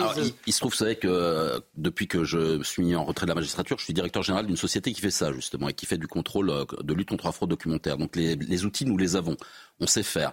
Demain, moi, si le ministre veut que je lui fasse un contrôle complet du fichier des assurés sociaux, je lui fais et je vais lui sortir les millions de fraudeurs. Il faut simplement qu'il vienne le demander. Et on peut le faire. Donc, en fait, on a les outils, il suffit d'avoir la volonté politique de le faire. ça a un coût, mais qui est pas énorme. Moi, je suis même prêt à le faire gratuitement et simplement être payé aux fraudeurs détectés. Vous voyez, Romain, c'est sympa. Moi, je Vous feriez peut-être fortune d'ailleurs. Hein. Euh, oui, moi je sais à peu près combien je ferais, je pourrais me mettre à la retraite très vite. Mais les outils, ils existent, il mm. suffit de le vouloir. Alors peut-être que cette, euh, ce scandale euh, Bourdain-Mertel va ouvrir les yeux du public encore plus qu'il ne l'était, et peut-être surtout qu'ils vont ouvrir, ce scandale va ouvrir les yeux du gouvernement, et qu'ils vont enfin se dire, bah, on va peut-être bouger et faire quelque chose, parce que je le répète mm. encore une fois, comme depuis toutes ces années, 75 millions d'assurés sociaux pris en charge pour 68 millions d'habitants. Une fois qu'on a dit ça, on a tout dit et on a tout compris. On va suivre évidemment euh, cette affaire et cette enquête. Merci beaucoup Charles Prats d'être venu ce matin sur le plateau de la, de la matinale. Merci à vous. Valérie Pécresse veut limiter la production de logements sociaux pour, dit-elle, éviter le communautarisme et éviter l'islamisme. Chana, hein. un dispositif dit anti-ghetto voulu par la présidente de la région Île-de-France qui va bientôt euh, voir le jour, adopté à la mi-juillet dans le plan d'aménagement régional. Il doit entrer en vigueur l'année prochaine. L'objectif, c'est de limiter le nombre de HLM pour remettre de la mixité sociale dans les quartiers populaires. La région Île-de-France a diminué de moitié la production de logements sociaux dans les quartiers les plus pauvres. Valérie Pécresse souhaite favoriser la mixité sociale. Nous ne voulons plus de quartiers désertés par les classes moyennes. Éviter l'enfermement, éviter la ghettoisation, éviter le communautarisme et éviter l'islamisme. Ce plafond anti-ghetto a été adopté mi-juillet dans le plan d'aménagement régional et doit entrer en application en 2024. Une mesure qualifiée de clause honteuse par ce représentant de l'opposition communiste. Son groupe a dénoncé un grave dérapage. En voulant à tout prix empêcher certains maires de construire, vous niez la gravité de la situation du logement en Ile-de-France. Vous prenez la responsabilité de voir baisser la production de logements sociaux de 21% selon les chiffres de l'État. Les élus de gauche ne veulent pas en rester là. Ils ont envoyé une lettre au ministre délégué chargé du logement pour faire annuler le plafond anti-ghetto le procès des agresseurs de Philippe Monguillot. Hier, le rapport de l'expert psychiatre a été sans concession à l'encontre des accusés. Le médecin a décrit des personnalités antisociales, mais pénalement responsables de leurs actes. Chana. Oui, les deux hommes risquent la réclusion criminelle à perpétuité. On va rejoindre tout de suite Noémie Schulz en direct devant le tribunal de Pau. Noémie, euh, bonjour. C'est le dernier jour du procès. Les jurés euh, partiront délibérer cet après-midi. Hein. Oui, et tout l'enjeu pour les trois magistrats, les six jurés, euh, cinq femmes, un homme qui compose cette, euh, le jury de la Cour d'assises, ce sera de déterminer le quantum des peines, en effet, euh, le, nombre d'années hein, de prison pour les deux accusés. Les faits, ces violences sur Philippe Monguillot ne sont pas contestés.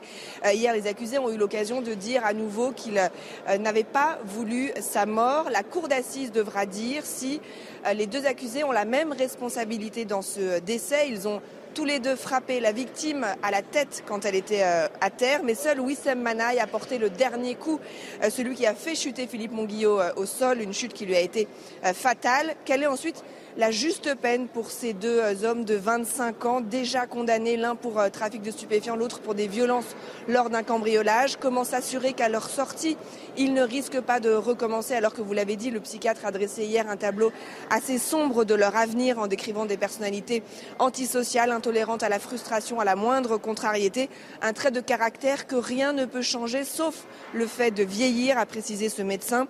Euh, pour les violences ayant entraîné la mort sans intention de la donner, avec deux circonstances euh, aggravantes et en état de récidive, la peine maximum encourue est la réclusion à perpétuité.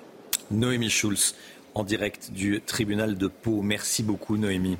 Antonio Gutiérrez critique l'interdiction du port de l'abaya à l'école en France. Le secrétaire général de l'ONU, des Nations Unies, s'est exprimé lors de l'Assemblée générale des, Nations Unies. Il s'est autorisé à mettre sur le même plan la France qui interdit ce vêtement islamique euh, à l'école et des pays euh, islamistes où euh, l'égalité homme-femme n'existe pas. Je précise que Antonio Gutiérrez, pour bien comprendre, a été président de l'international socialiste, Gauthier Lebret. Hein. Cette phrase, c'est vraiment tout se vaut. Il renvoie tout dos à dos. Euh, regardez cette euh, déclaration donc à la tribune des Nations Unies. Dans certains pays, les femmes et les filles sont punies parce qu'elles portent trop de vêtements. Ça, c'est pour la France. Dans d'autres, parce qu'elles n'en portent pas assez. Vous choisissez, c'est pour l'Afghanistan ou l'Iran. Donc en fait, les dictatures islamistes qui imposent le voile, la burqa, la baya et qui tuent qui tue si ce n'est pas correctement respecté, valent le pays des Lumières qui fait le choix d'interdire les signes religieux non pas dans la rue, mais à l'école. Cas chimiquement pur de l'inversion des valeurs. C'était le discours d'ailleurs de la France insoumise pendant toute cette polémique, expliquant également que cette décision était islamophobe d'interdire la baya à l'école, tout en disant que ce n'était pas un signe religieux. Bah, c'est pas possible en fait, ça peut pas être l'un hmm. ou l'autre. Alors le Conseil d'État a tranché, la baya est bien un signe religieux, et avec la loi de 2004, elle peut être interdite comme tous les signes religieux ostentatoires à l'école. Merci beaucoup Gauthier. Voilà, je trouve que c'est important d'y revenir euh, ce matin.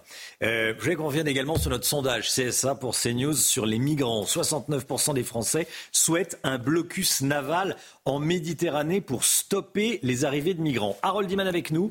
On va chercher à comprendre ce qu'il est possible de faire et ce qui se fait actuellement. L'Italie appelle Frontex à l'aide. Frontex, c'est l'organisme européen de protection des frontières. Qu'est-ce qui va changer concrètement? Pas grand-chose puisque euh, les moyens sont assez petits. Hmm. On aura une trentaine peut-être d'agents de plus pour Lampedusa, une quarantaine pour deux ports euh, dans Reggio di Calabria euh, sur la côte italienne, mais euh, Frontex apportera aussi des drones, de la surveillance satellitaire et aussi une aide à l'identification des candidats à l'asile. Avec l'aide d'Europol, on va essayer de rechercher par des moyens informatiques leur identité, tout cela dans le but de détruire les passeurs. Merci beaucoup, Harold Iman. Voilà, Georgia Meloni qui appelle euh, Frontex à l'aide. Allez, les images du, euh, du dîner royal hier soir à Versailles. Oui, Charles III et Emmanuel Macron étaient euh, réunis hier soir autour d'un repas exceptionnel. smoking pour les hommes, robe longue pour les femmes. Vous les voyez sur ces images. Alors Emmanuel Macron et Charles III ont pris la parole. Il y avait du beau monde sur le tapis rouge. Je ne sais pas si on va voir les invités. Voilà, vous voyez Hugh Grant qui était là. Carole Bouquet. Carole Bouquet, évidemment. Charlotte Gainsbourg. Il y avait du vent, hein Il y avait un petit peu de vent. Stéphane Bern. Stéphane Bern. Guillaume Gallienne. Guillaume Gallienne et sa femme. Euh, Mick, Jagger. Mick, Jagger. Oui, Mick Jagger. Mick Jagger. Qui s'est pas arrêté pour les euh, photos. Emma Mackey. Ah oui. Héroïne de Sex Education. Bernard Arnault. Bernard Arnault et sa femme. Euh, Didier Drogba. Didier Drogba, bien sûr, qui a joué euh, longtemps. Voilà, Arsène Wenger. Bon, énorme. Il y avait du beau monde, il y avait du beau monde. Je vous ai pas menti. Pardon Je vous ai pas menti. vous, avez pas menti. Il y avait également Laurence Ferrari qui était là et qui, va venir euh, sur le plateau de, Pascal Pro dans, euh, dans l'heure des pros, voilà, qui, qui, était avec son mari, ce sont allés tous les deux, Renaud Capuçon, et euh, elle va venir sur le plateau de, Pascal Pro pour, pour raconter ce, ce dîner. tiens, à propos d'événements, on vous montre cette vidéo. 1 500 000 vues sur TikTok au sujet de cette vidéo. À Beauvais, dans l'Oise, un couple a créé la surprise pour son mariage. Pour le dîner, ils ont fait une commande géante. Et le traiteur, je vous le donne dans le mille, le traiteur, c'était McDonald's. Oui, qui hein t'a payé 1 500 000 vues. On va la voir cette vidéo. Qui t'a payé Autant se faire plaisir, a dit euh, la jeune femme. Ah.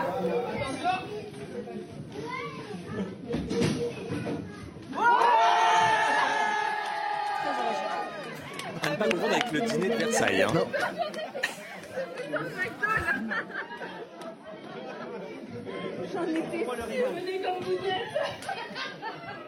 Au moins, ils ont l'air heureux, ils ont pris ce qu'ils aimaient. Ils ont pris ce qu'ils aimaient. Euh, budget serré, 1000 mmh. euros, dit euh, le marié, a expliqué le, marié à mes confrères du Parisien. 1000 euros de budget, euh, des hamburgers pour tout le monde. 45 euh, invités, il me semble.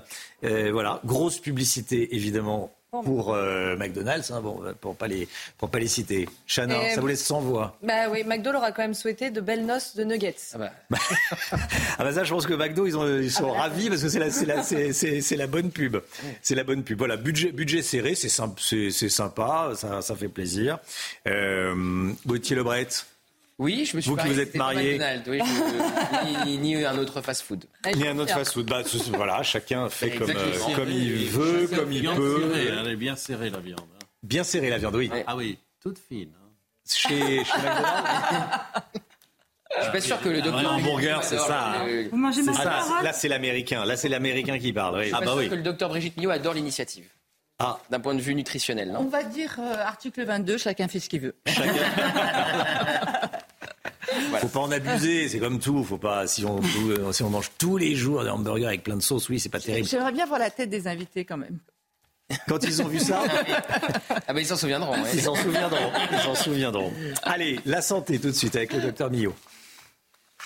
Votre programme avec Groupe Verlaine. Isolation, centrale photovoltaïque et pompe à chaleur. Groupe Verlaine, le climat de confiance. Docteur Millot avec nous, on connaît tous de près ou de loin une personne atteinte de la maladie d'Alzheimer ou qui l'a été. Elles sont 900 000 en France. Et ce matin, vous allez nous dire quels sont les signes qui doivent nous y faire penser. Pour commencer, un petit rappel sur la maladie. Quand on dit 900 000, il ne faut pas oublier qu'en fait, c'est 3 millions au minimum de personnes qui souffrent. Quand vous apprenez qu'un de vos proches a une maladie d'Alzheimer, vous imaginez bien la souffrance et puis après au quotidien pour s'en occuper, évidemment. Euh, la maladie d'Alzheimer, c'est quoi? C'est une maladie neurodégénérative qui va toucher euh, les neurones c'est une maladie en fait qui va euh, dans laquelle il y a deux protéines essentiellement qui dysfonctionnent. Ce sont des protéines du cerveau. On va le voir en image. On va voir ce qu'elles vont faire sur notre cerveau. Vous voyez en orange, c'est la protéine bêta amyloïde, elle, elle est entre les neurones et elle va se mettre comme ça en agglomérat, comme ça, il va y en avoir de plus en plus. Ça va même faire quelques plaques amyloïdes qui vont être là et qui vont finir par étouffer les neurones. Mais vous voyez là, il y en a aussi dans le cerveau. Là, ah c'est une autre protéine, c'est la protéine. Cette protéine, en fait, c'est celle qui donne normalement sa forme un peu en étoile au corps des neurones. Et là, après une réaction de phosphorylation, peu importe, elle va se mettre à s'agglomérer et à finir par étouffer. Et quand je dis étouffer, ça va vraiment aussi bien à l'extérieur des neurones qu'à l'intérieur des neurones. Ces deux protéines différentes qui vont faire comme ça des amas d'état et tout, elles vont finir par étouffer et par tuer les neurones, on les voit là encore, vous voyez, en rose plus foncé. Elles sont un petit peu partout répandues dans le cerveau. Et regardez ce que ça va finir par faire. On va avoir une atrophie cérébrale. Regardez la coupe d'un cerveau sain à mhm. gauche. On voit bien qu'un cerveau qui est atteint par la maladie d'Alzheimer depuis un moment est complètement euh, recroquevillé, ratatiné sur lui. Euh, voilà euh, comment ça évolue cette maladie. Alors effectivement, la question dont tout le monde a un peu peur. Hein. Dès qu'on perd un peu euh, la mémoire, on se dit est-ce que je risque pas une maladie d'Alzheimer? Alors on va rassurer tout le monde. À partir de 45 ans, si vous ne vous souvenez plus où vous avez garé la voiture dans le parking, euh, c'est tout à fait normal. Si vous ne savez plus où sont vos lunettes, c'est tout à fait normal. Où vous avez mis les clés aussi. Si vous ne souvenez, vous, vous souvenez plus de votre euh, mot de passe, de, je, raconte tout ce qui m'arrive tous les jours. votre, votre numéro de carte bleue. Faut pas au-delà. Et surtout les noms propres, parce qu'en fait, les noms propres, c'est très fréquent de plus s'en souvenir, parce qu'il n'y a pas de moyens mémotechniques pour s'en souvenir. Et puis, bien souvent, ce sont des personnes peut-être qu'on n'aime pas trop, il n'y a pas d'attachement non plus. Donc, voilà. Puis de temps en temps, ils reviennent. Ah oui, c'est vrai, il s'appelle mm. comme ça. Donc tout ça, c'est pas grave. En revanche, là, je vais vous montrer des signes qui doivent vous alerter. Lorsqu'effectivement vous avez des pertes de mémoire, c'est essentiellement de la mémoire récente. C'est-à-dire vous ne vous souvenez plus avec qui vous avez dîné hier soir, ce que vous avez mangé hier soir. La mémoire ancienne, elle reste très longtemps. Hein. Hmm. C'est ce qu'on appelle la mémoire sémantique. Elle est comme sédimentée depuis des années, des années. Celle-ci, on la garde. Donc, des troubles de mémoire, des troubles du langage. C'est-à-dire qu'en fait, l'élocution est un petit peu plus lente, euh, et puis on cherche les mots. Oui, là, tu sais, tu vois bien ce que je veux dire, là.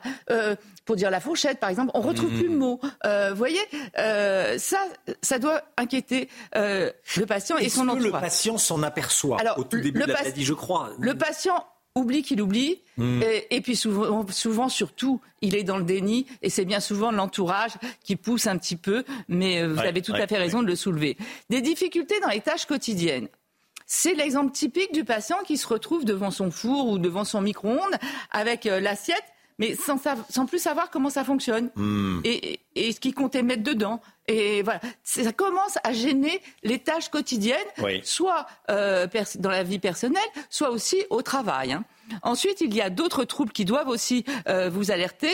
C'est une désorientation à la fois dans le temps et à la fois dans l'espace. C'est-à-dire que la personne sort, se perd, ne retrouve plus euh, son chemin.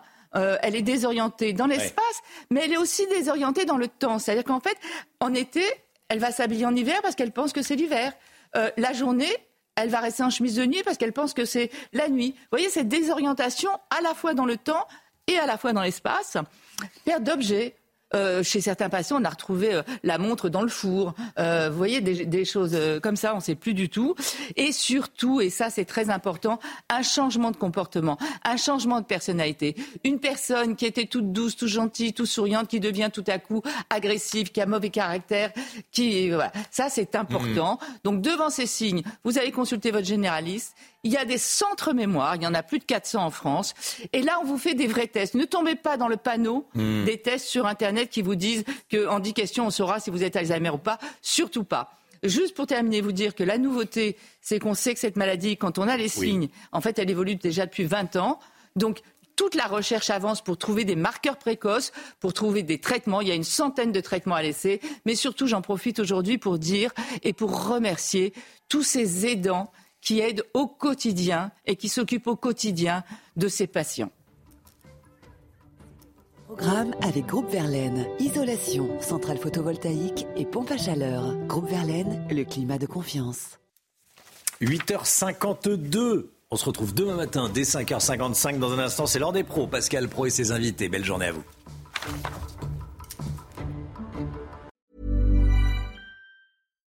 Why don't more infant formula companies use organic, grass fed whole milk instead of skim?